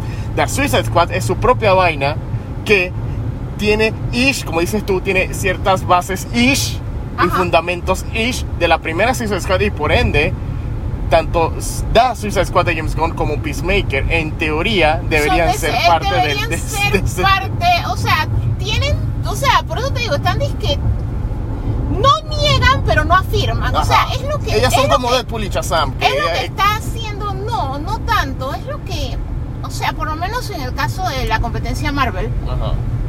ellos van a hacer algo similar con Daredevil. O sea, no, no es full, el, o sea, es una variante del Daredevil de Netflix, pero que vivió toda la serie de Netflix menos lo que ellos no quieren que haya vivido. Ajá. No sé si me explico. Eh, eh, es algo más o menos así, o sea, no confirmo ni niego que sea lo mismo, pero hay ciertos detalles que sí cambié porque yo siento que estos detalles se pudieron mejorar si hubieran sido así, entonces esto lo omito pero no niego todo. O sea que al final de cuentas es, es como una variante con ligeros cambios. O sea, es un multiverso, pero no es un multiverso full distinto, sino es como que esta sutileza pasó distinto, pues. O, o sea, es algo muy sutil. Exacto. O sea, no niego y no afirmo. Eso fue lo que ellos hicieron porque al final de cuentas, y es una discusión que tengo constantemente porque cuando yo hablo con, como quien dice, con mis peers, mis contemporáneos, Ujú. la gente cercana a mí en edad generacionalmente, es de que odiamos al Joker de Jared Leto, pero coño, nosotros hemos estado en convenciones en las que hay una cantidad respetable de gente en cosplay de ese Joker. Bueno, es que es un Joker que es un poquito fácil de hacer. No, no es por lo fácil, tú no te vas a disfrazar por más fácil que sea algo que no te guste. O sea, Ah, y eso ok. es una realidad. O sea, por más sencillo que sea un personaje, si a ti no te gusta, no lo haces. Porque eh, es parte de- del flow. O sea, tú estás todo el día, la gente te está diciendo eres este personaje y tú estás actuando como ese personaje. O sea, ellos no están haciendo ese Joker porque sea más fácil y sin contar que Joker es maquillaje en la cara. Todos los Jokers son fáciles de hacer.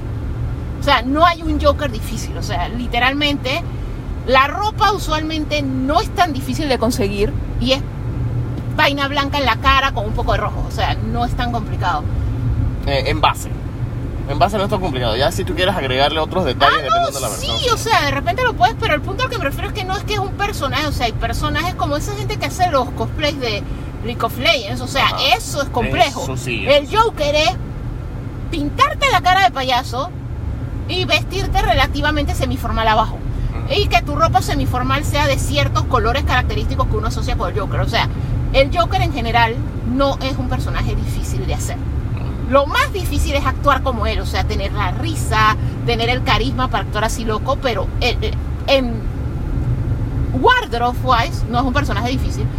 Hay una generación que le gustó, todo es generacional, o sea, y es el punto que yo siempre digo en el podcast o conversando con gente que es lo que uno no ve, que uno siempre piensa que gente que nació 20, 30 años después de ti piensa igual y no, no vivieron las mismas cosas. Exactamente. Entonces ese Joker sí tuvo su gente y su Harley tiene su gente.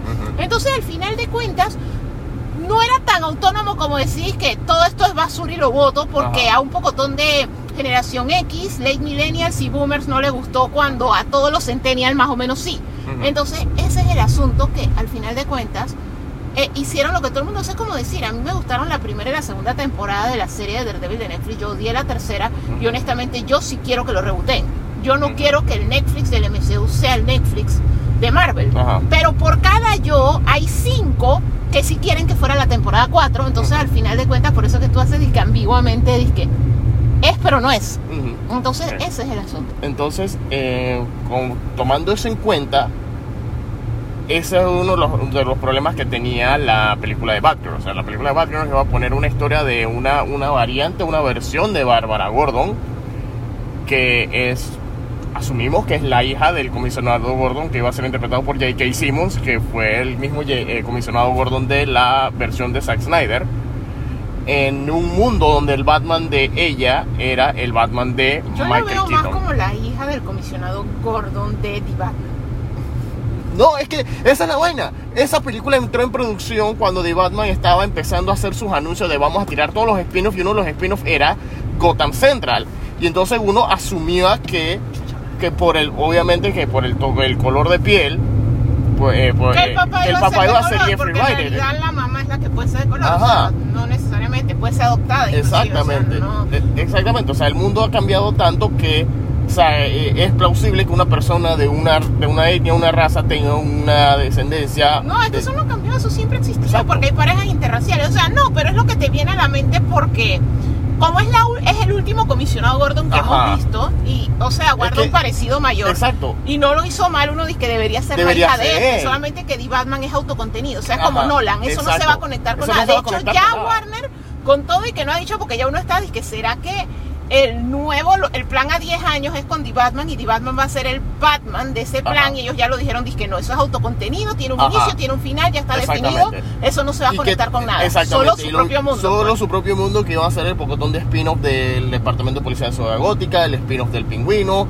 Que muchos- todo eso está en veremos Este- porque ajá. como ya no es el objetivo promover HBO Max. Exactamente. Entonces, ¿qué resulta? Que uno asumía que con tantos anuncios de spin-off, uno asumía que, ah, el comisión está, eh, eh, está eh, por el tono de piel de la actriz eh, Leslie Grace, uno diría de que, ah, ok, Leslie Grace, ella va a ir con, esta vaina va a conectar con The Batman y de pronto te tiran la bomba de no. El comisionado Gordon va a ser el mismo de Zack Snyder y el Batman va a ser Michael Keaton. Y ahí es cuando, ahí es cuando empieza toda esta eh, telaraña de confusiones y multiversos y vaina.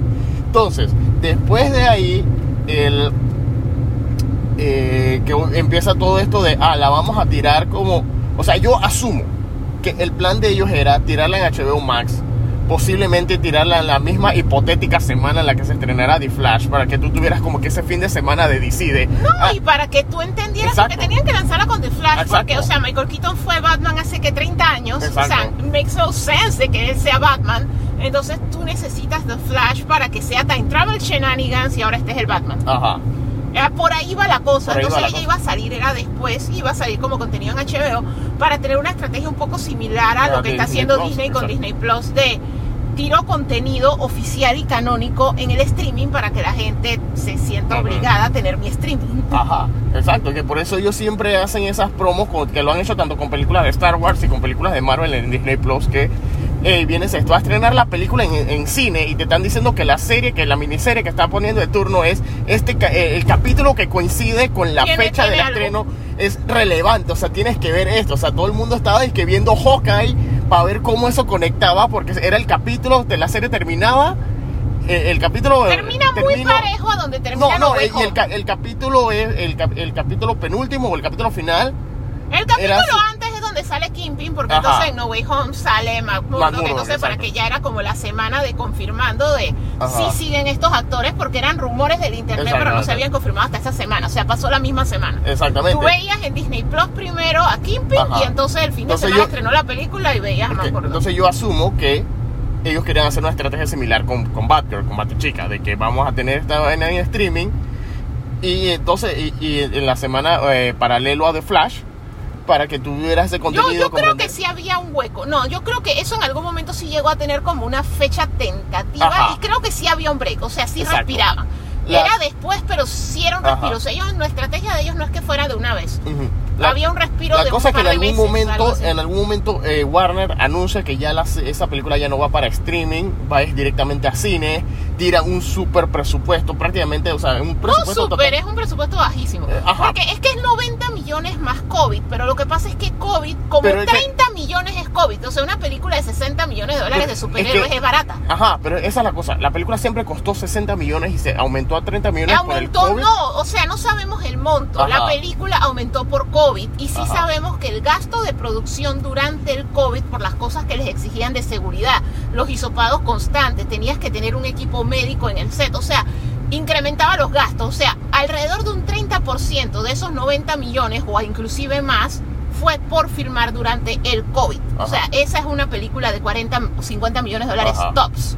O sea, es una película made for television. Esa película costó el equivalente a lo que costó algunos episodios de la temporada final de Game of Thrones. O sea, para que veas la idea del contexto. O sea, no es una película de cine. Exacto. Que, que eso se ajusta a las los efectos eran baratos. Exacto, que eso se ajusta a las declaraciones que dieron cuando cancelaron la película, que fue que era una película que era demasiado O sea, fue muy Muy- cara muy para cara hacerla para en streaming, streaming, pero, pero es demasiado muy barata, barata para cine. hacerla O sea, en la cine, película no tenía la calidad para cine. no ten- Iban a tener que meterle más efectos y mejorar Ajá, la o sea, construcción y hasta refilmar o sea, para no iba llevarla ni- a cine. Iba a costarles más. Exacto, o sea, no, no había manera de ganar en ninguno de los dos medios.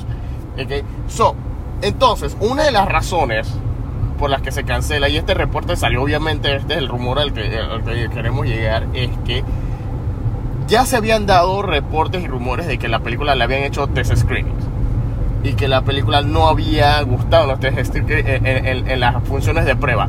La- la- las reacciones iban de me a it's okay a horrible. Ajá. Eso es lo que sabemos.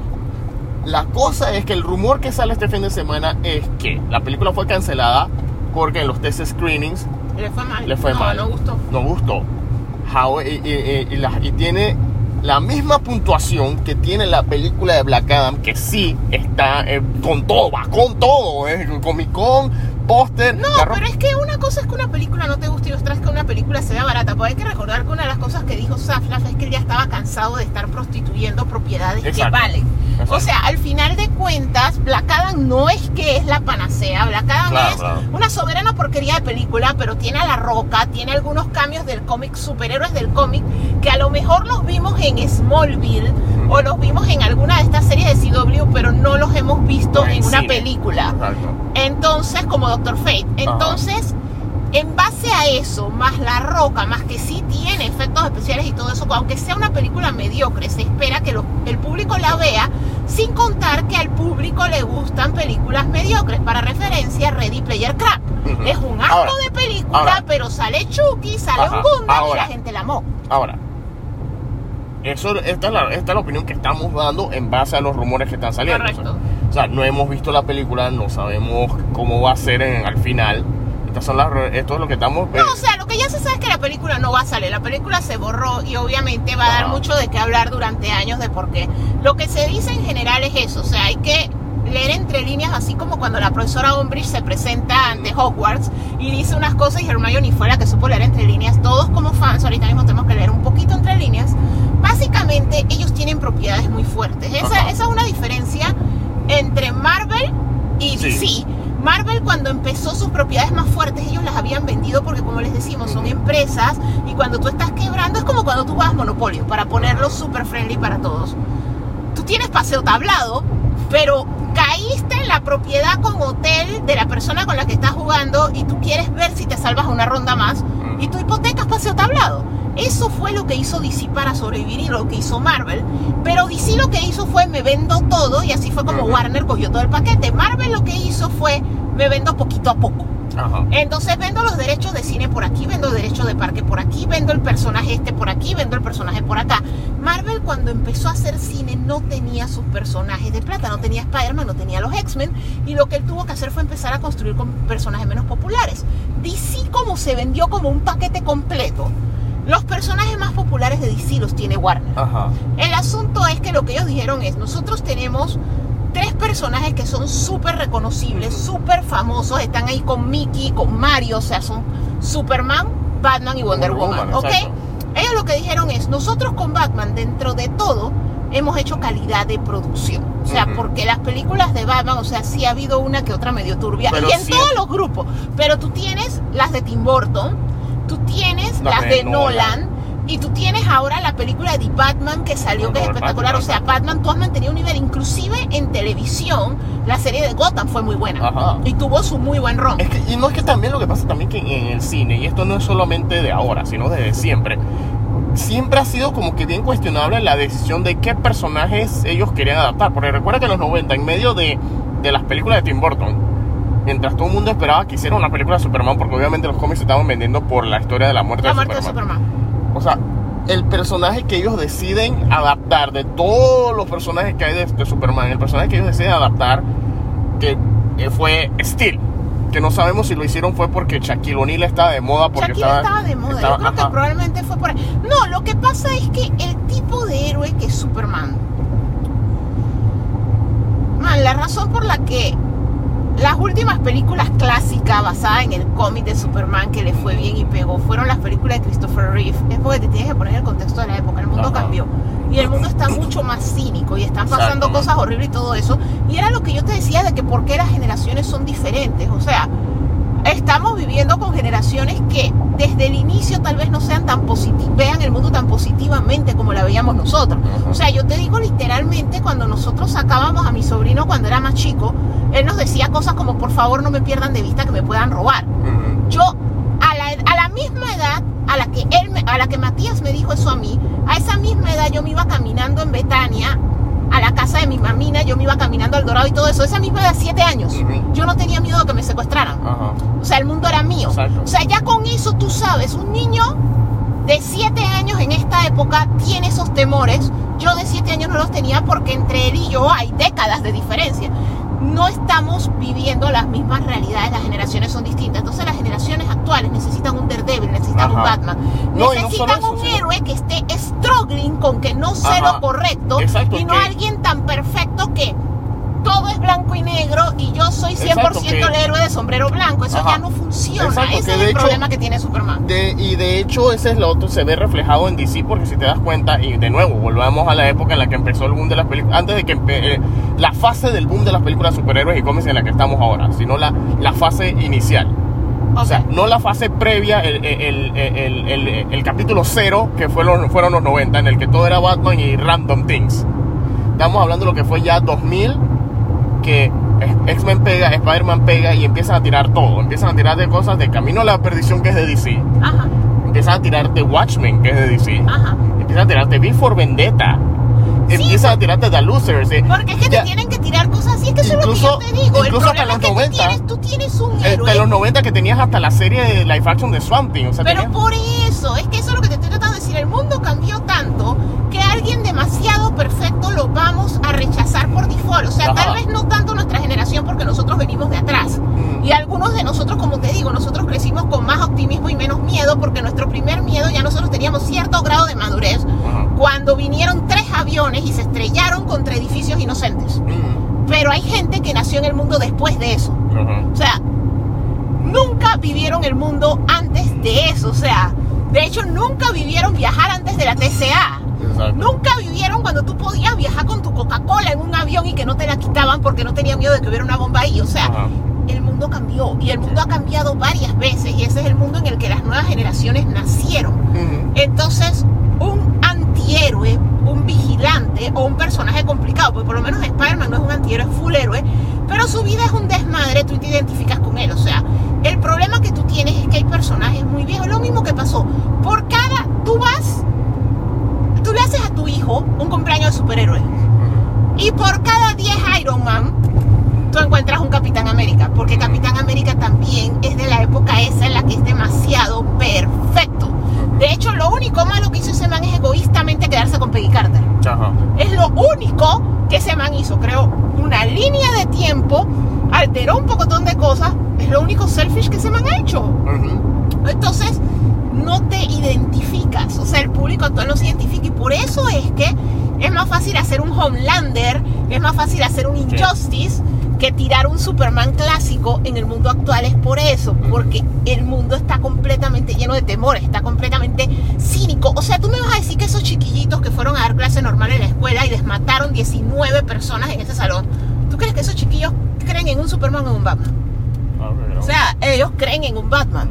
Porque, o sea, es imposible Ajá. creer en un mundo con Superman, en un mundo donde Exacto. tú fuiste a la escuela y te mataron Exacto, a tu y, maestra. o sea, y- y es curioso, y, y de nuevo, ellos, el mundo cambió. el mundo cambió, exacto, como te digo, o sea, ellos ya estaban tirando adaptaciones de cómics más oscuros. De hecho, desde, los, no- desde el 92, desde Batman Returns, que ellos han tratado de hacer una adaptación de Sandman y no la lograron hasta ahora con Netflix. La tecnología tenía que incrementar, porque mira la cantidad absurda No de solo la- que tenías que usar para, para que se viera real. No, es que no es la solo, verdad. Exacto, y, es que, y es que no solo en el aspecto visual, sino en el aspecto narrativo. Yo me acuerdo, y yo lo leí, yo me leí un guion de Sandman para una película que se va a hacer en el noventa y tantos. Yo me lo leí, el guion estaba muy bueno, creativo, bien, bien loco. O sea, era como, o sea, combina lo que hizo Netflix con Sandman en una película de dos horas con lo que hizo Sam Raimi en el multiverso de la locura. O sea, van a tener puras visuales todas raras. Y sí, porque eso es lo que es Sandman, pero al mismo tiempo la gente se lo olvida, en especial la gente que no conoce Sandman, la gente no sabe que esto no, de, y por eso fue que ese guion al final de cuentas no lo aprobaron, el guionista se largó y mandó a todo el mundo a la porra, y el mismo Neil Gaiman le dijo, le dijo al estudio, yo estoy de acuerdo con que el guionista los mande a la porra, porque los manes querían poner, y que, hey, X-Men, la película de X-Men fue buena, vamos a poner una escena de acción de Sandman, de, de Morfeo contra el Corinthian, en la cabeza de la estatua de la libertad tirándose arena y poderes y vainas. Y, y, y Neil Gaiman y el guionista estaban y que. Do you even know my comic? Pero es que el problema es que primero que todo... Que que- Sandman no es una cosa Sandman- comercial, no Sandman es una es cosa de acción. pero igualmente yo siento que tenían que evolucionar también. Ajá. Sandman tiene muchísimo contenido LGBT. Exacto. Y entonces yo siento que también en los 90 no hubiera calado porque la gente lo hubiera rechazado. El mundo Ajá. no estaba tan mente abierto. Exacto. O sea, e- era algo que tenía que salir en esta época. O sea, Exacto. totalmente. Porque La mira, cuando tenía tecnología, el Game- la, o sea, la esa es otra cosa que también le tuve que explicar a bastante gente que el contenido LGBT que sale en, en Sandman no es porque Netflix lo obligó. O sea, Eso ya estaba eso en ya el estaba en el cómic cuando fue escrito en 1989 y que terminó en 1997. Eso ya venía de Neil Gaiman. O sea, Netflix complacido de que no tienen que, que obligar al material, al material que van a transmitir, no tienen que forzarle a meterle más. Porque ya lo tenía. tenía, eh. Eso venía porque hay que recordar que Neil Gaiman es british Británico, y hay que recordar que. Inglaterra nos lleva años luz en términos de todo, Exactamente. inclusive eso. Exactamente. Y, o sea, poner el contenido que él pone en Sandman, en esa época ya era tabú. Y aquí es, yo no sé, no tengo idea de, qué- de, de- de cómo describirlo, pero O sea, iba a ser contenido controversial en, los- dos aspectos. Y, otra vez más, este no, Sandman no es un cómic de acción, no es un no- Sandman es una experiencia, es como, como leer cuando lees Watchmen, o cuando lees V for Vendetta, o cuando lees esos cómics, no las películas, los cómics de esos, que son una experiencia de tanto literaria y visual dentro de lo que eh, puede llevar los límites de lo que es hacer guiones para cómics. O sea, es una vaina que son cómics que te dicen, soy un cómic, lo acepto, pero mira, yo te puedo hacer esta imagen y te puedo crear una simetría que te va a perturbar todo el resto de tu vida al decir que la primera imagen de esta página va a ser, la, va a ser, va a ser replicada en otros colores al final de la siguiente página. Que eso es lo que hizo Alan Moore en Watchmen. O sea, un capítulo en que el man te repite la imagen como seis veces para decirte que, hey, paralelo a esto está pasando esto. O sea, te perturba. Y porque casualmente se llama el capítulo Simetría del Terror. Eh, y entonces, y, y son cosas, y, y Brian Bendis cuando escribía bien, Sí, porque él tiene sus momentos. él tiene sus momentos, pero ese es uno que el man sí te rellena de globos de texto y todo, pero es horrible. ¿no? Es horrible. O sea, leerlo es horrible. Leerlo es Y el horrible. que es- El, pobre que le toca ser diagramado, literalmente Ajá. pobre, porque qué horror. Pero hay otras veces en las que el diagramado se vuelve todo creativo, en el que tú tienes que poner el cómic de cabeza, leerlo diagonal para poder entender la narrativa y la Pero yo hacía eso. Cuando Ajá. yo leí Age of Ultron, yo le daba la vuelta. Le daba la yo vuelta. dije, yo no puedo leer esta vaina. Exacto, porque son, muy pocos manes que te explotan el- el- el- la estructura del cómic de esa manera. Y, es- y por eso es que, mira, cuando alguien te dice que un cómic es inadaptable a cine o televisión, léelo. Porque sí, va a ser bonito verlo, va a ser espectacular y épico verlo, independientemente de los resultados, pero el cómic en sí es la que es la verdadera experiencia. Que las dos cosas son experiencias y son experiencias completamente distintas. O sea, lo que pasa es que, y uno debe decidir en qué orden lo hace, ¿no? Ajá. Cuando por lo menos te dicen que algo como Sandman lo adaptaron, tú debes decidir, ¿lo leo primero o lo veo primero? Ajá. Usualmente yo soy la típica persona que yo prefiero leer primero para, o sea, como para graduar la adaptación. Ujú. Y como para yo tener mi propio criterio y que mi criterio no sea lo que veo, porque a veces lastimosamente me daña. Me pasó con Guardianes de la Gracia, que fue uno de esos casos de yo no voy a leer Guardianes de la Gracia hasta que vea la película y nunca he podido leer Guardianes de la Gracia. Ajá. Porque ya yo me creé la imagen de lo que me metió James Gunn, de lo que es Guardianes de la Galaxia y el cómic no es así, pues. Exacto. Así que yo estoy totalmente y que no, estos no son los guardianes, no, no lo puedo leer, o sea, me lo arruinó. Entonces yo lo que trato casi siempre es read first. Para que eso sea mi criterio, pues. Sí. Ahora está complicado. Eh, y volvimos. Estamos de vuelta. Y, ok, son varias cosas se dijeron y en, el, en esta, estos anuncios de DC. Y slash Warner slash DC. Y el hacha de Zaslav. Pero bien, y hay, pero hay cosas que no se han dicho. ¿Ok? Una de las cosas que como, eh, como el señor Zaslav se ha, se ha enfocado en su misión es por lo menos por parte de las propiedades de DC Comics que es lo que más nos interesa es A mí también me interesa Harry Potter. Bueno sí también te interesa O sea, hay gente que es le interesa todo, Harry todo Potter lo hay que ellos que presentaron a mí me interesa, excepto eso del 90 Days Fiancé. Sí, esa vaina sí ni siquiera eso sé fue qué una cosa es. rara. O sea, resulta que Discovery, entre sus, sus marcas, tiene una franquicia de compromiso de, de 90 días, una cosa así. Eh, eso sí yo no sé ni dónde, de dónde salió. O sea, eso Ok. es nuevo for me. Ok, pero el punto al, al- al que iba es que.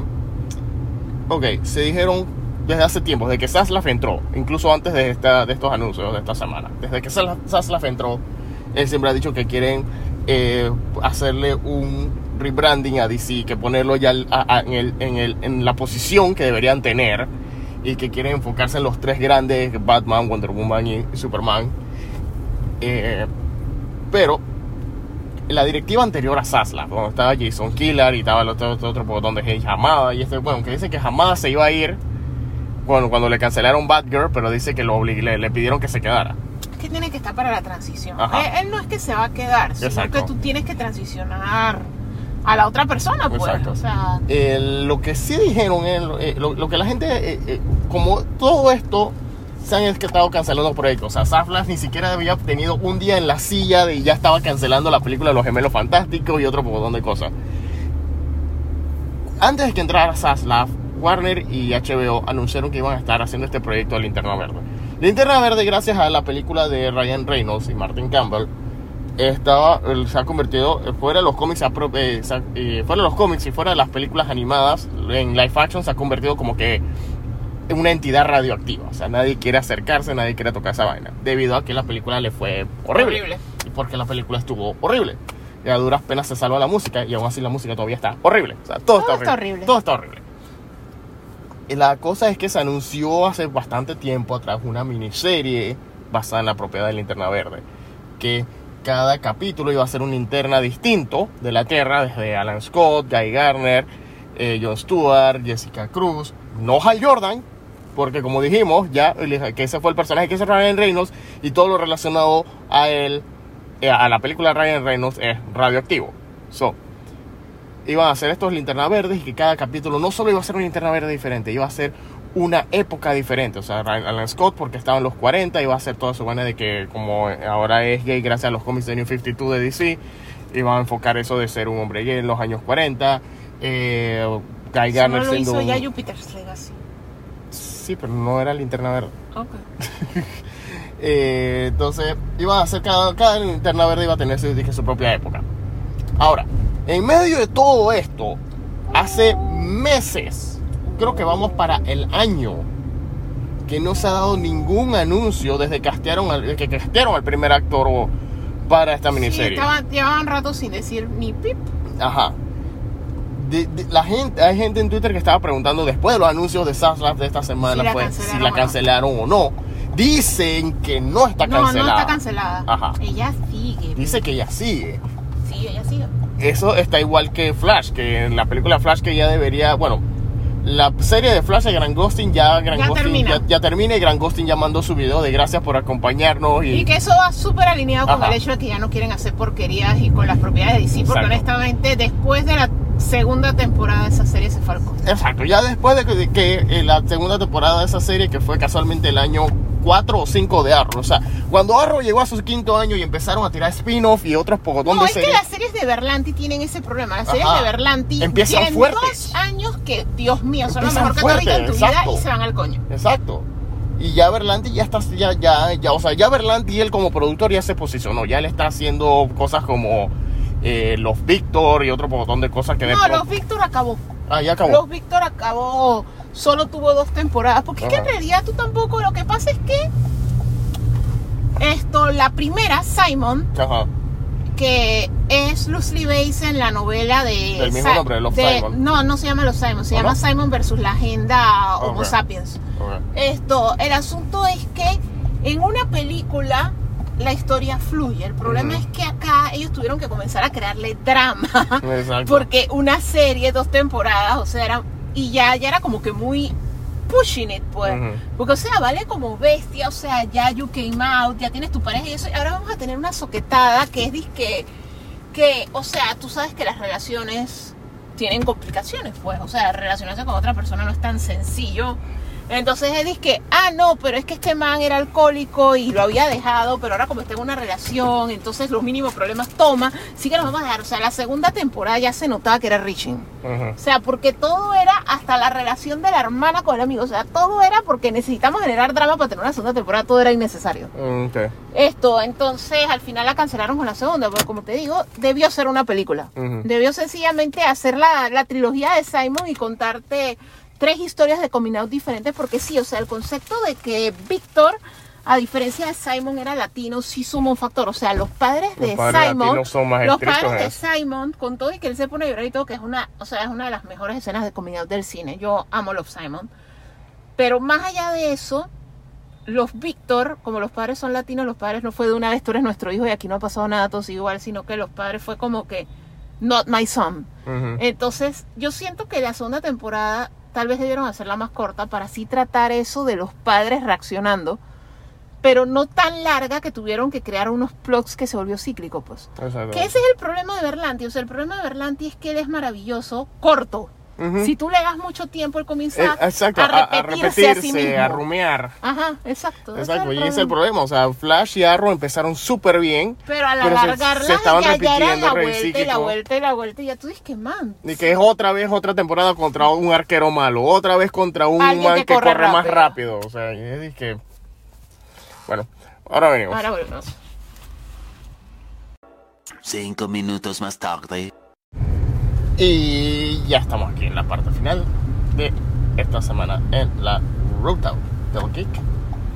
Y bueno, el, otro. El, el otro elefante en la habitación de Warner DC, obviamente, es el caso de The Flash y Ezra Miller jugando Grand Theft Hawaii. Bueno, no se supone que ya no está en Hawái. Bueno, se supone que está en otro universo, Ceci. No, no, no, pero acuérdate que a él lo vieron, que ese fue el último rumor de él, fue Ok, que lo ah- vieron que anda con chaleco antibalas y Ajá, armado lo han porque visto el por FBI Estados y el Unidos. Klan lo están persiguiendo Ajá, según él- él. según él lo han visto por Estados Unidos. No, no según él, según la gente lo han visto. Ah, sí, sí, según reportes lo han visto por Estados Unidos con un arma de fuego, con un chaleco antibalas, diciendo que lo está persiguiendo el Ku Klux Klan y el FBI. También gente que lo ha visto, asegura gente que el man cree que todos estos reportes random, mira, mira lo inteligente que son las personas que hasta ahora que están haciendo la matemática. Todos estos reportes de random de gente que le ha estado haciéndole grooming, gente que le ha estado peleando en Islandia y en Hawái, posiblemente él haya creado un culto. O sea, no es que ningún otro youtuber haya hecho esa ecuación O con sea, el mismo yo resultado. diciendo lo que me recuerda a Charles Manson. Más que nada porque manipula mujeres, que era lo que Exacto. hacía Manson. O sea, Sharon Tate no la mató Charles Manson, la mató su culto de muy locas mujeres que hacían todo lo que él decía. Entonces yo sí veo cierta asociación, pero era lo que yo te decía. Yo siento que en el caso de él es más nada de eso que obviamente él es LGBT y él ha sufrido mucha discriminación a lo largo de su Ajá. vida. Y le pasó lo mismo que a mucha gente que ha, ha tomado la violencia, ha elegido Exacto. violencia, que es el hecho de ya no aguante más. Entonces, él sí, él ya hace unos meses se había peleado con el clan Ajá. Y los había amenazado de muerte. O sea, yo no sé realmente qué le hizo al clan, pero uno se puede imaginar. O sea, el Exacto, clan es súper racista, racista. homofóbico, fundamentalista. O sea, hay miles de razones por las que el clan pudo haberse metido con Ezra o con alguien cercano a él. Ajá. Pero lo que salió fue él amenazándolos. Entonces, uno no sabe si ya es delirio de persecución, Ajá. por, como te digo, trauma por toda la persecución que él tiene que haber pasado en su vida. Y que ya se le volvió delirio, o si en verdad sí él Sí, le hizo hizo, algo algo, tan a grande alguien el que él tiene que salir huyendo. Ajá. No, obviamente el FBI lo está buscando porque él está acusado de cosas grandes. Y le tienen que entregar, Y le tienen que entregar, su que, él se desapareció. O sea, si hay razones para que la policía lo esté buscando y más. Si él está acusado de secuestro, eso es delito federal, sí que entra el FBI porque Exacto. eso ya es jurisdicción de ellos. Hay muchas cosas, pero al final de cuentas, sí yo siento que ya perdió el contacto con la realidad totalmente. No, sí, todo, hace rato. O sea, ya está llegando al Porque, o punto- sea, al final de cuentas, de que estoy huyendo de la ley, estoy armado, porque si viene, si el FBI viene contra mí, vamos a tener un Mexican standoff. Y es de que, dude, es el FBI, entrégate. Ajá. O sea, es que más mínimo ese es Jimmy Hollywood, que el man está fuera esperando que estén los- la, la policía fuera de un lugar para él salir con la- las pistolas y, y lo que ocurra primero, me los echo yo a ustedes o yo Ah, o usted me echa.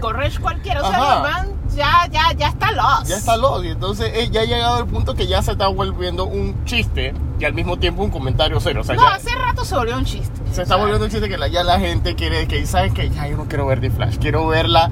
O sea, todo este relajo de, de- de Warner con DC Ajá. ya no dan ganas de ver las películas, dan ganas de ver que El me haga un documental. de de- esos de Netflix. Ajá, De True Crime y de Exacto. realidad, de qué carajo O sea, es lo que realmente pasó. Ajá, o sea, yo quiero que me salga mi E True Hollywood Story, mi documental de HBO, mi documental de Showtime, todos estos documentales De Netflix, de, de Netflix, ¿de ¿Qué fue miniseries. lo que pasó ajá. con Ezra Miller? ¿Qué pasó con Ezra Miller?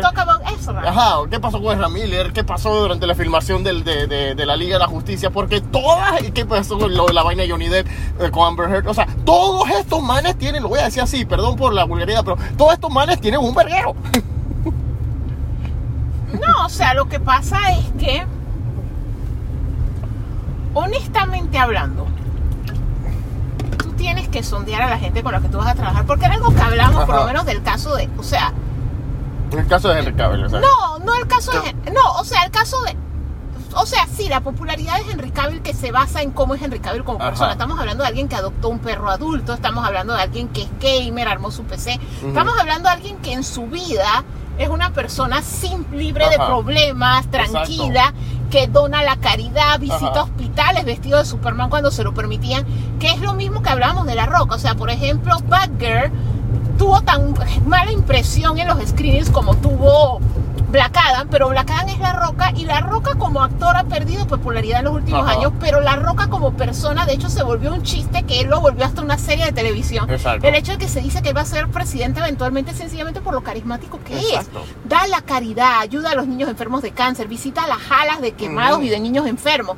Esto le dona a la gente, como el, el hombre que tuvo que vender su carro para pagar un tratamiento médico y la roca manejó kilómetros para decirle yo te regalo mi camión, mi, mi carro anterior, yo te lo regalo, yo me compro uno nuevo, pero tú mereces tener un carro. O sea, es alguien tan dadivoso, es tan bella persona, como es con sus hijas, eso de que es, es un padre de hijas, o sea, él no tiene hijos varones, y cuando él te muestra los videos de las niñas pintándole las uñas y todo eso, o sea, él como persona es tan bella persona, Ujú. tan sano, tan de su familia, a diferencia de su papá que va a tener su propio reality show del poco dijo que tuvo por fuera. Esto, Rocky Johnson es un asco de ser humano. Ah, sí. Bueno, era, Era. paz descanse. Era, Pero- no, eso es lo curioso, que ya la serie, ya la serie hasta la que mencionaste, John Rock, ya cuando ya está terminando la segunda temporada, ya poco a poco ya te están poniendo que ya Rocky Johnson como es. O sea, es de que la primera man era mujerío a nivel Dios, me da Ajá. risa porque me recuerda a la serie esa del doctor que inseminaba a las pacientes con él mismo Ajá. y que cuando termina la serie tenía 96 Sí. hijos, porque todas las mujeres que inseminaba eran hijos de él. Esta vaina es una cosa así que la gente es- comenzó a meter su ADN en Ancestry.com y tú eres familia de la roca. El asunto es que el papá era un desmadre, pero él sí es muy bella persona también en parte por eso, o sea, porque la, el upbringing de él, él es muy de su mamá y todo eso. De hecho, le compró una casa nueva no hace mucho. O sea, son estos actores que son tan bella persona Ujú. que la gente los quiere y son como parte de la familia Ajá. global. Entonces, tú vas a ver sus películas. Exacto. O Entonces, sea, la- la- eh, es que es cuando se mezcla. Entonces, Exacto, porque por menos- es completamente lo opuesto. O sea, tú no Exacto. quieres ver sus películas porque el man es un desastre. Exacto, porque mira, toda esta vaina porque la gente quiere que Henry Cavill regrese. Uno, no solo es porque el man se ve como Superman, como, el, como un dibujo de Superman. Pintado por Alex Ross. Es como si Alex Ross hubiese metido pinceles dentro de la sangre de la mamá de, de- dentro del útero de la mamá de Henry Cavill y, sal- y salió como es. Sino que el man ha creado toda una, toda una personalidad a través de redes sociales de todo esto de las, las cosas buenas que hace, el engagement que tiene con Es el público. muy bella O sea, persona. el man puede ser un actor de la patada, pero el man es una buena persona. Es, es muy guapo y es tan bello por dentro como por fuera. O sea, es una hermosa persona Exacto. por dentro. Eh, eh, eh, y esos son los actores que están triunfando. Ajá. Es lo mismo que pasa decir con este Chris Hemsworth. Él lo que lo ha hecho la popularidad es eso también. Es tan de su familia, es Ajá. tan de caridad. Él y los hermanos, él y, Y los to- niños. y to- ajá. Entonces tú creas una empatía con ellos, pero a diferencia de, sí de Chris Pratt, que venía con una carrera escalando hasta que el man hizo lo mismo de Ramírez y estaba como metido en un culto, una vaina así, la gente dice que Ya. vamos a boicotear a este man. Ajá. Porque esa, cosa es antitrans, es anti-LGBT, son medio racistas y comenzó todo el problema y el man casi se le cae la carrera que el man tuvo que decir que no era un culto y ya me salí. Y yo no creo eso. Y no, no sé qué. Yo ni siquiera soy religioso. El man tuvo que cambiar toda su narrativa porque el público se le fue en contra. O sea, vivimos en un mundo en que tú como celebridad tienes que ser, tener una muy buena imagen por dentro y por fuera.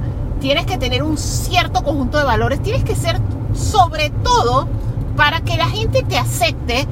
No puede ser el clásico celebrity de derrocho plata, sino que se tiene que ver que a ti te importa el mundo. Ok, tú por tu talento, por tu habilidad, oportunidad, por toda esta combinación de variables, tienes millones de dólares que muchos de nosotros no vamos a llegar a ver, pero tú ayudas. A ti te importa. O sea, tú no fanfarroneas, tú no solo te emborrachas y te gastas la plata, tú ayudas. Entonces yo a ti te aprecio, porque tú eres uno de nosotros, you are one of the people. Ajá. Pero si tú eres decir como Pete Davidson y todo eso que es living la vida loca, yo no te Ajá. soporto. Exacto. Tú me caes mal. Exacto. Porque, porque tú tienes y yo no. Entonces, ya, ya es una serie de cosas que ya tienen a ciertos actores a cierto nivel porque se han sabido manejar. ¿Tú sabes quién también tenía una imagen así? Muy buena, solamente que se retiró de la actuación, Emma Watson. Sí. Emma Watson feminista, Emma Watson terminó la universidad, Emma Watson con su maestría, Emma Watson con las caridades que hace, advocate de las mujeres maltratadas y todo eso, ella también creó una imagen. Y es lo que pasa con todo. Mira, J.K. Rowling hizo una un par de declaraciones y se echó su Se carrera. escuchó su carrera. Bueno, eso y los libros de puerquito y porquería que estoy escribiendo últimamente. Bueno, eh, eh, el asunto al final de cuentas es eso, pues. O sea, ahorita mismo, no importa si a mí me da risa porque la gente pelea, dice pero man, eso se debería separar y al coño quiénes son en la vida real si a nosotros nos interesa el personaje, sí, pero al colectivo, o sea, Ujú. a la raza humana como todos, si tú sumas la mayoría, sí le importa. O sea, tú puedes decir, por ejemplo, a mí me vale un coño que Amber sea una mentirosa y haya difamado y se haya hecho la carrera de Johnny Depp, pero la man es una buena mera.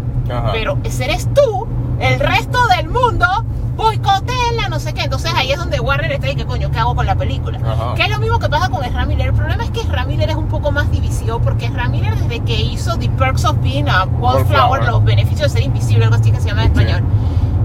El personaje era súper carismático, porque obviamente si la única película que tú has visto de es necesitamos hablar de Kevin, tú dices que coño, se va a meterlo en un manicomio. Pero si tú has visto la de The Perks of Being a Wallflower, él se roba la película. Sí. Y él estaba con Logan Lerman y estaba con, Con Emma, Emma Watson, Watson. casualmente, o sea, con actores de calibre y el man se robó la película, o sea, la película es él. Entonces, obviamente, él tiene sus advocates. Entonces, al final de cuentas, tú sabes que la película de Flash con todo y que él está matando a todo Hawái, se va a ver. Y a Islandia, no te olvides de Islandia. Ya, pero es que en Islandia viven dos personas y un oso. o sea, Sí, porque ya todos los mató él. la, la vaina es que al final de cuentas, esa es la vaina, ¿no? Que Ezra todavía es como divisivo. De hecho, por cada persona que lo acusa hay como 10 Y es personas que todavía lo defienden. ¿sabes? Pero a Amber no la defiende nadie. Nadie. O sea, literalmente ya toda esa gente dice que están with Amber Heard, están de que borrando Twitter. Ajá. Ok.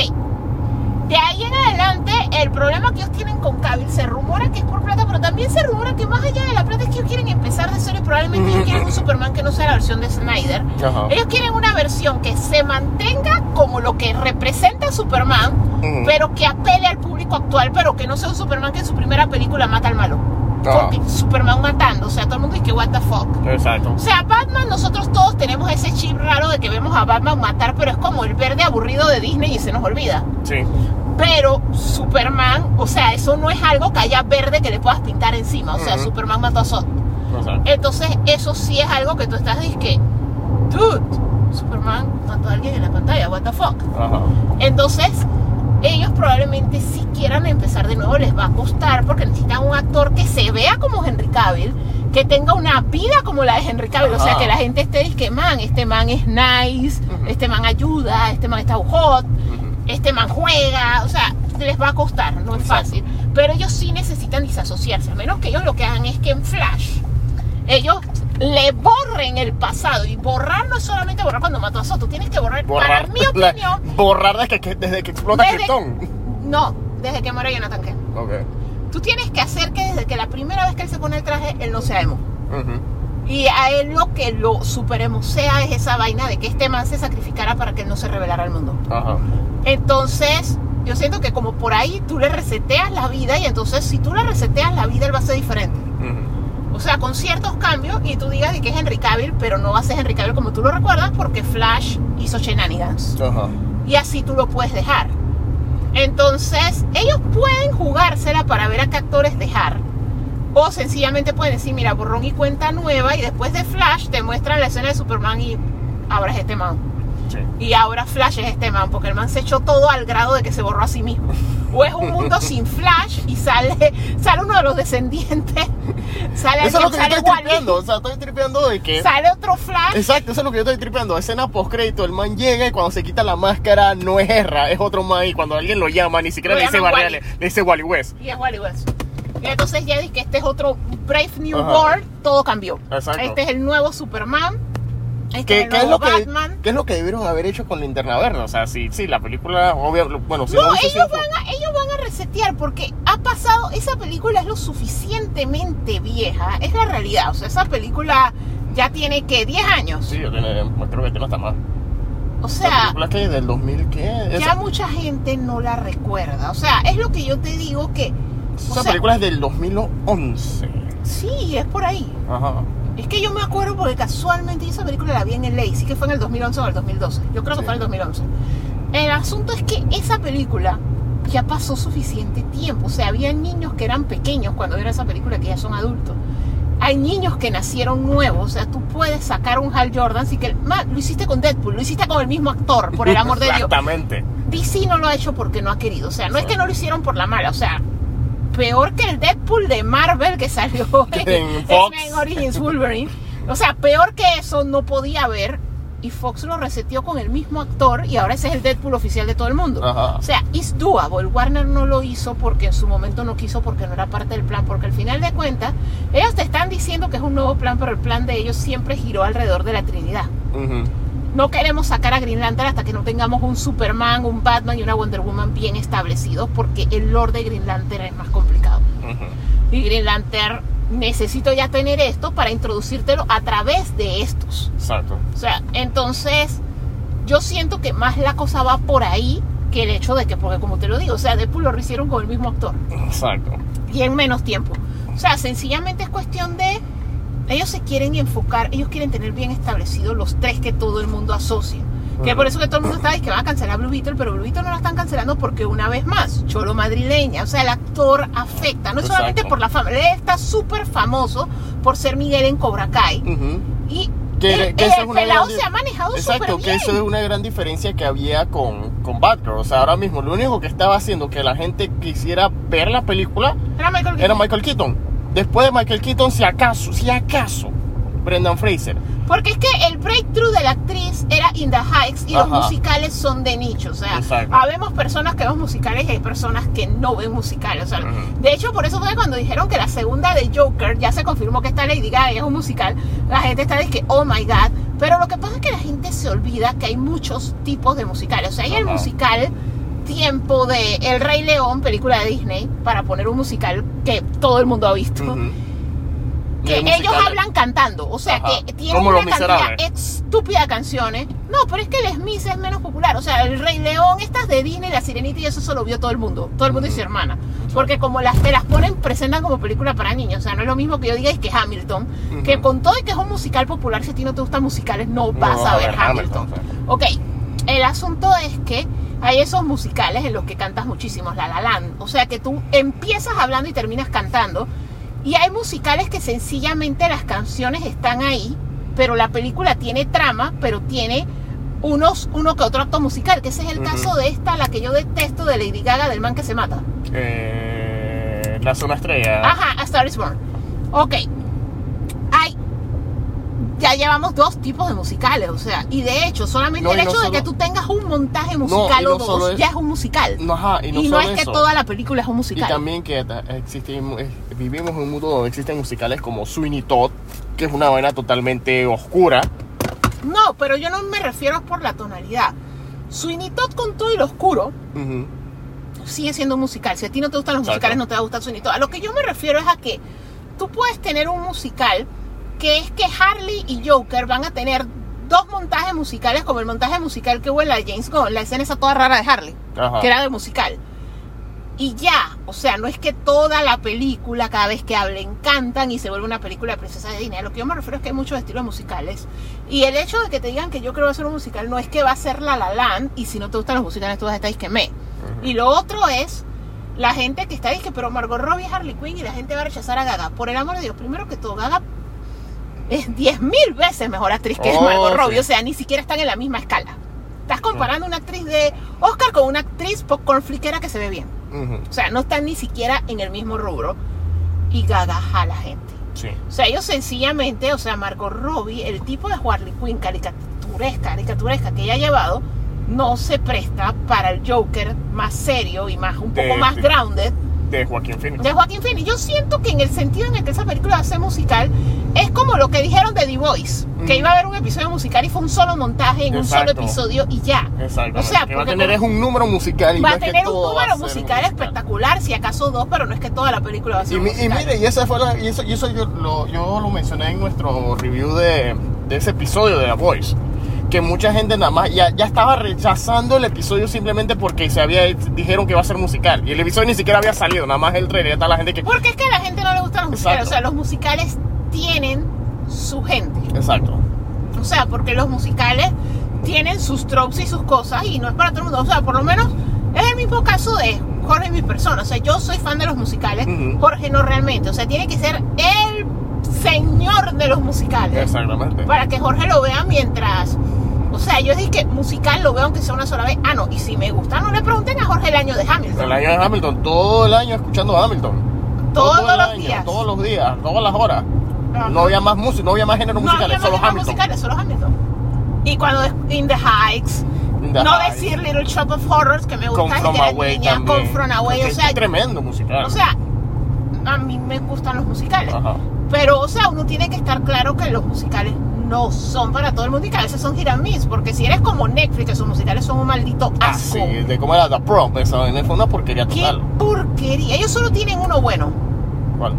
Ah, Tic Tic Boom. Ah, oh, sí. No, Y ese es porque no fue original, sino que ellos compraron los derechos de adaptarlo porque ese es el musical autobiográfico de la persona que escribió Rent. Entonces era, es como si ellos hubieran adaptado, ¿qué te puedo yo decir?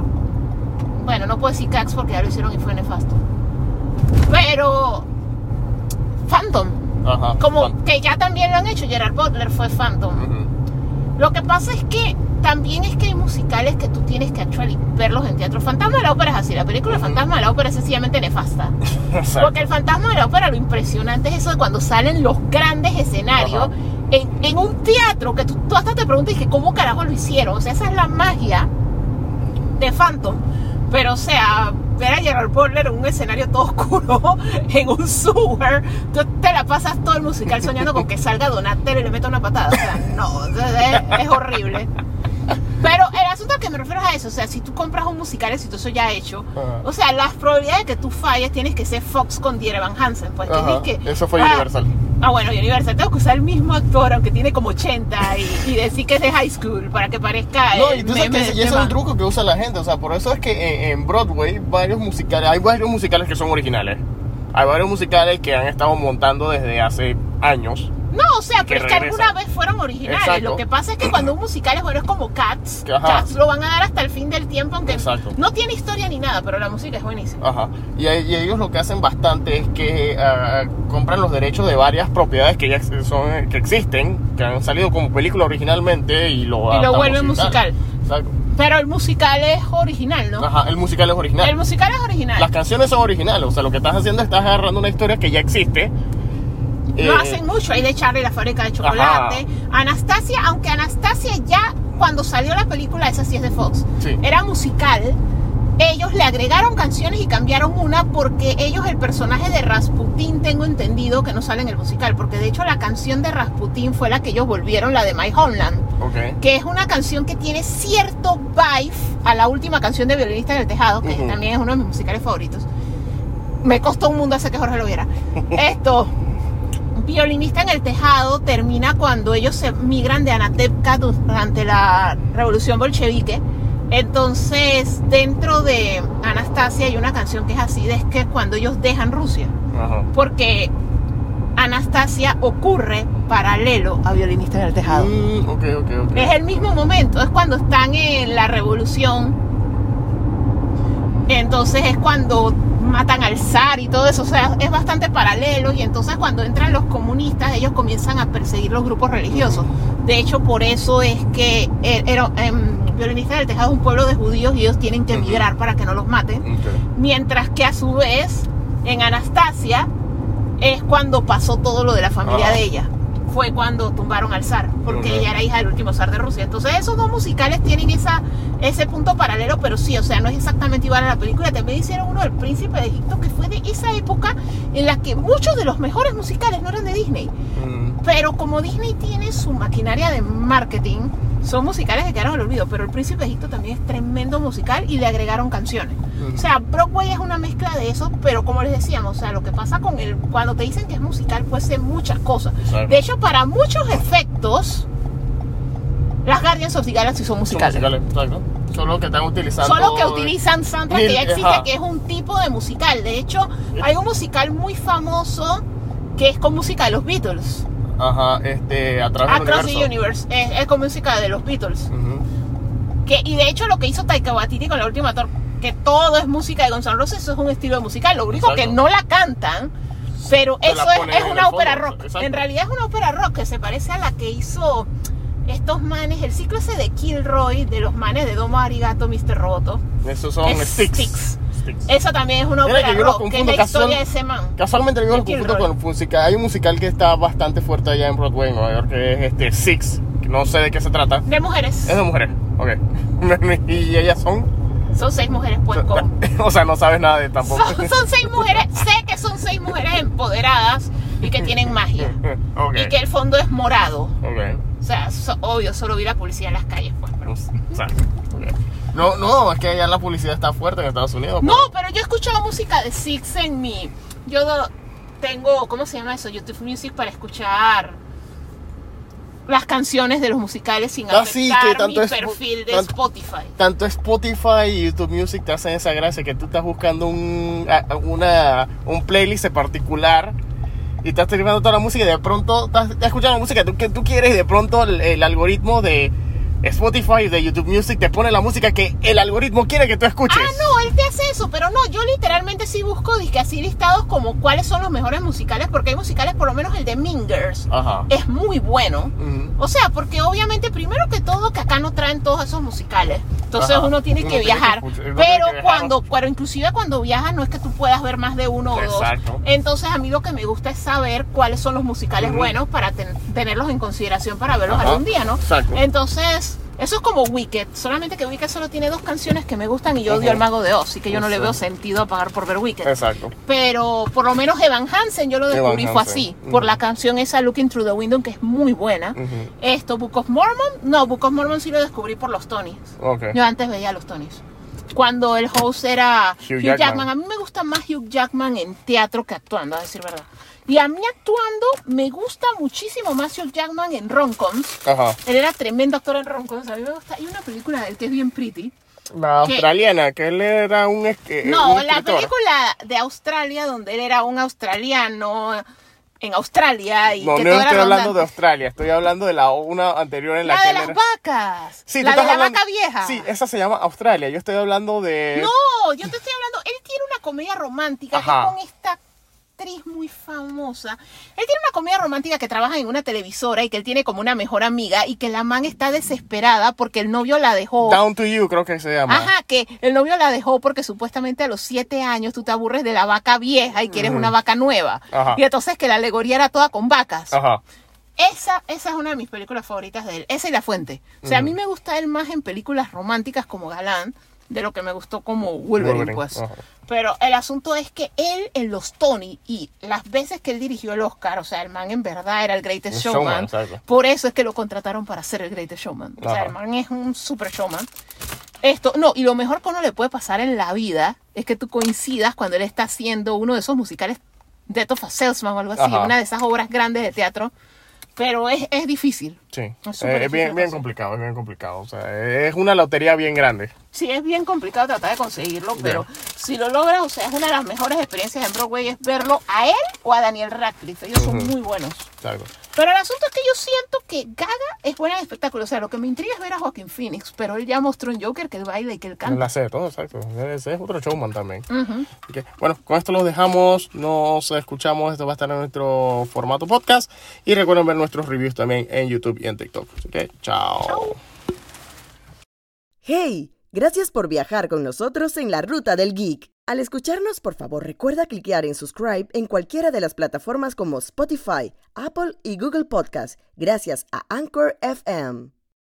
También puedes darnos comentarios y sugerencias y seguirnos en Instagram en las cuentas La Ruta del Geek, Sakura002, Living Atencio y Ghostbuster Panamá 507.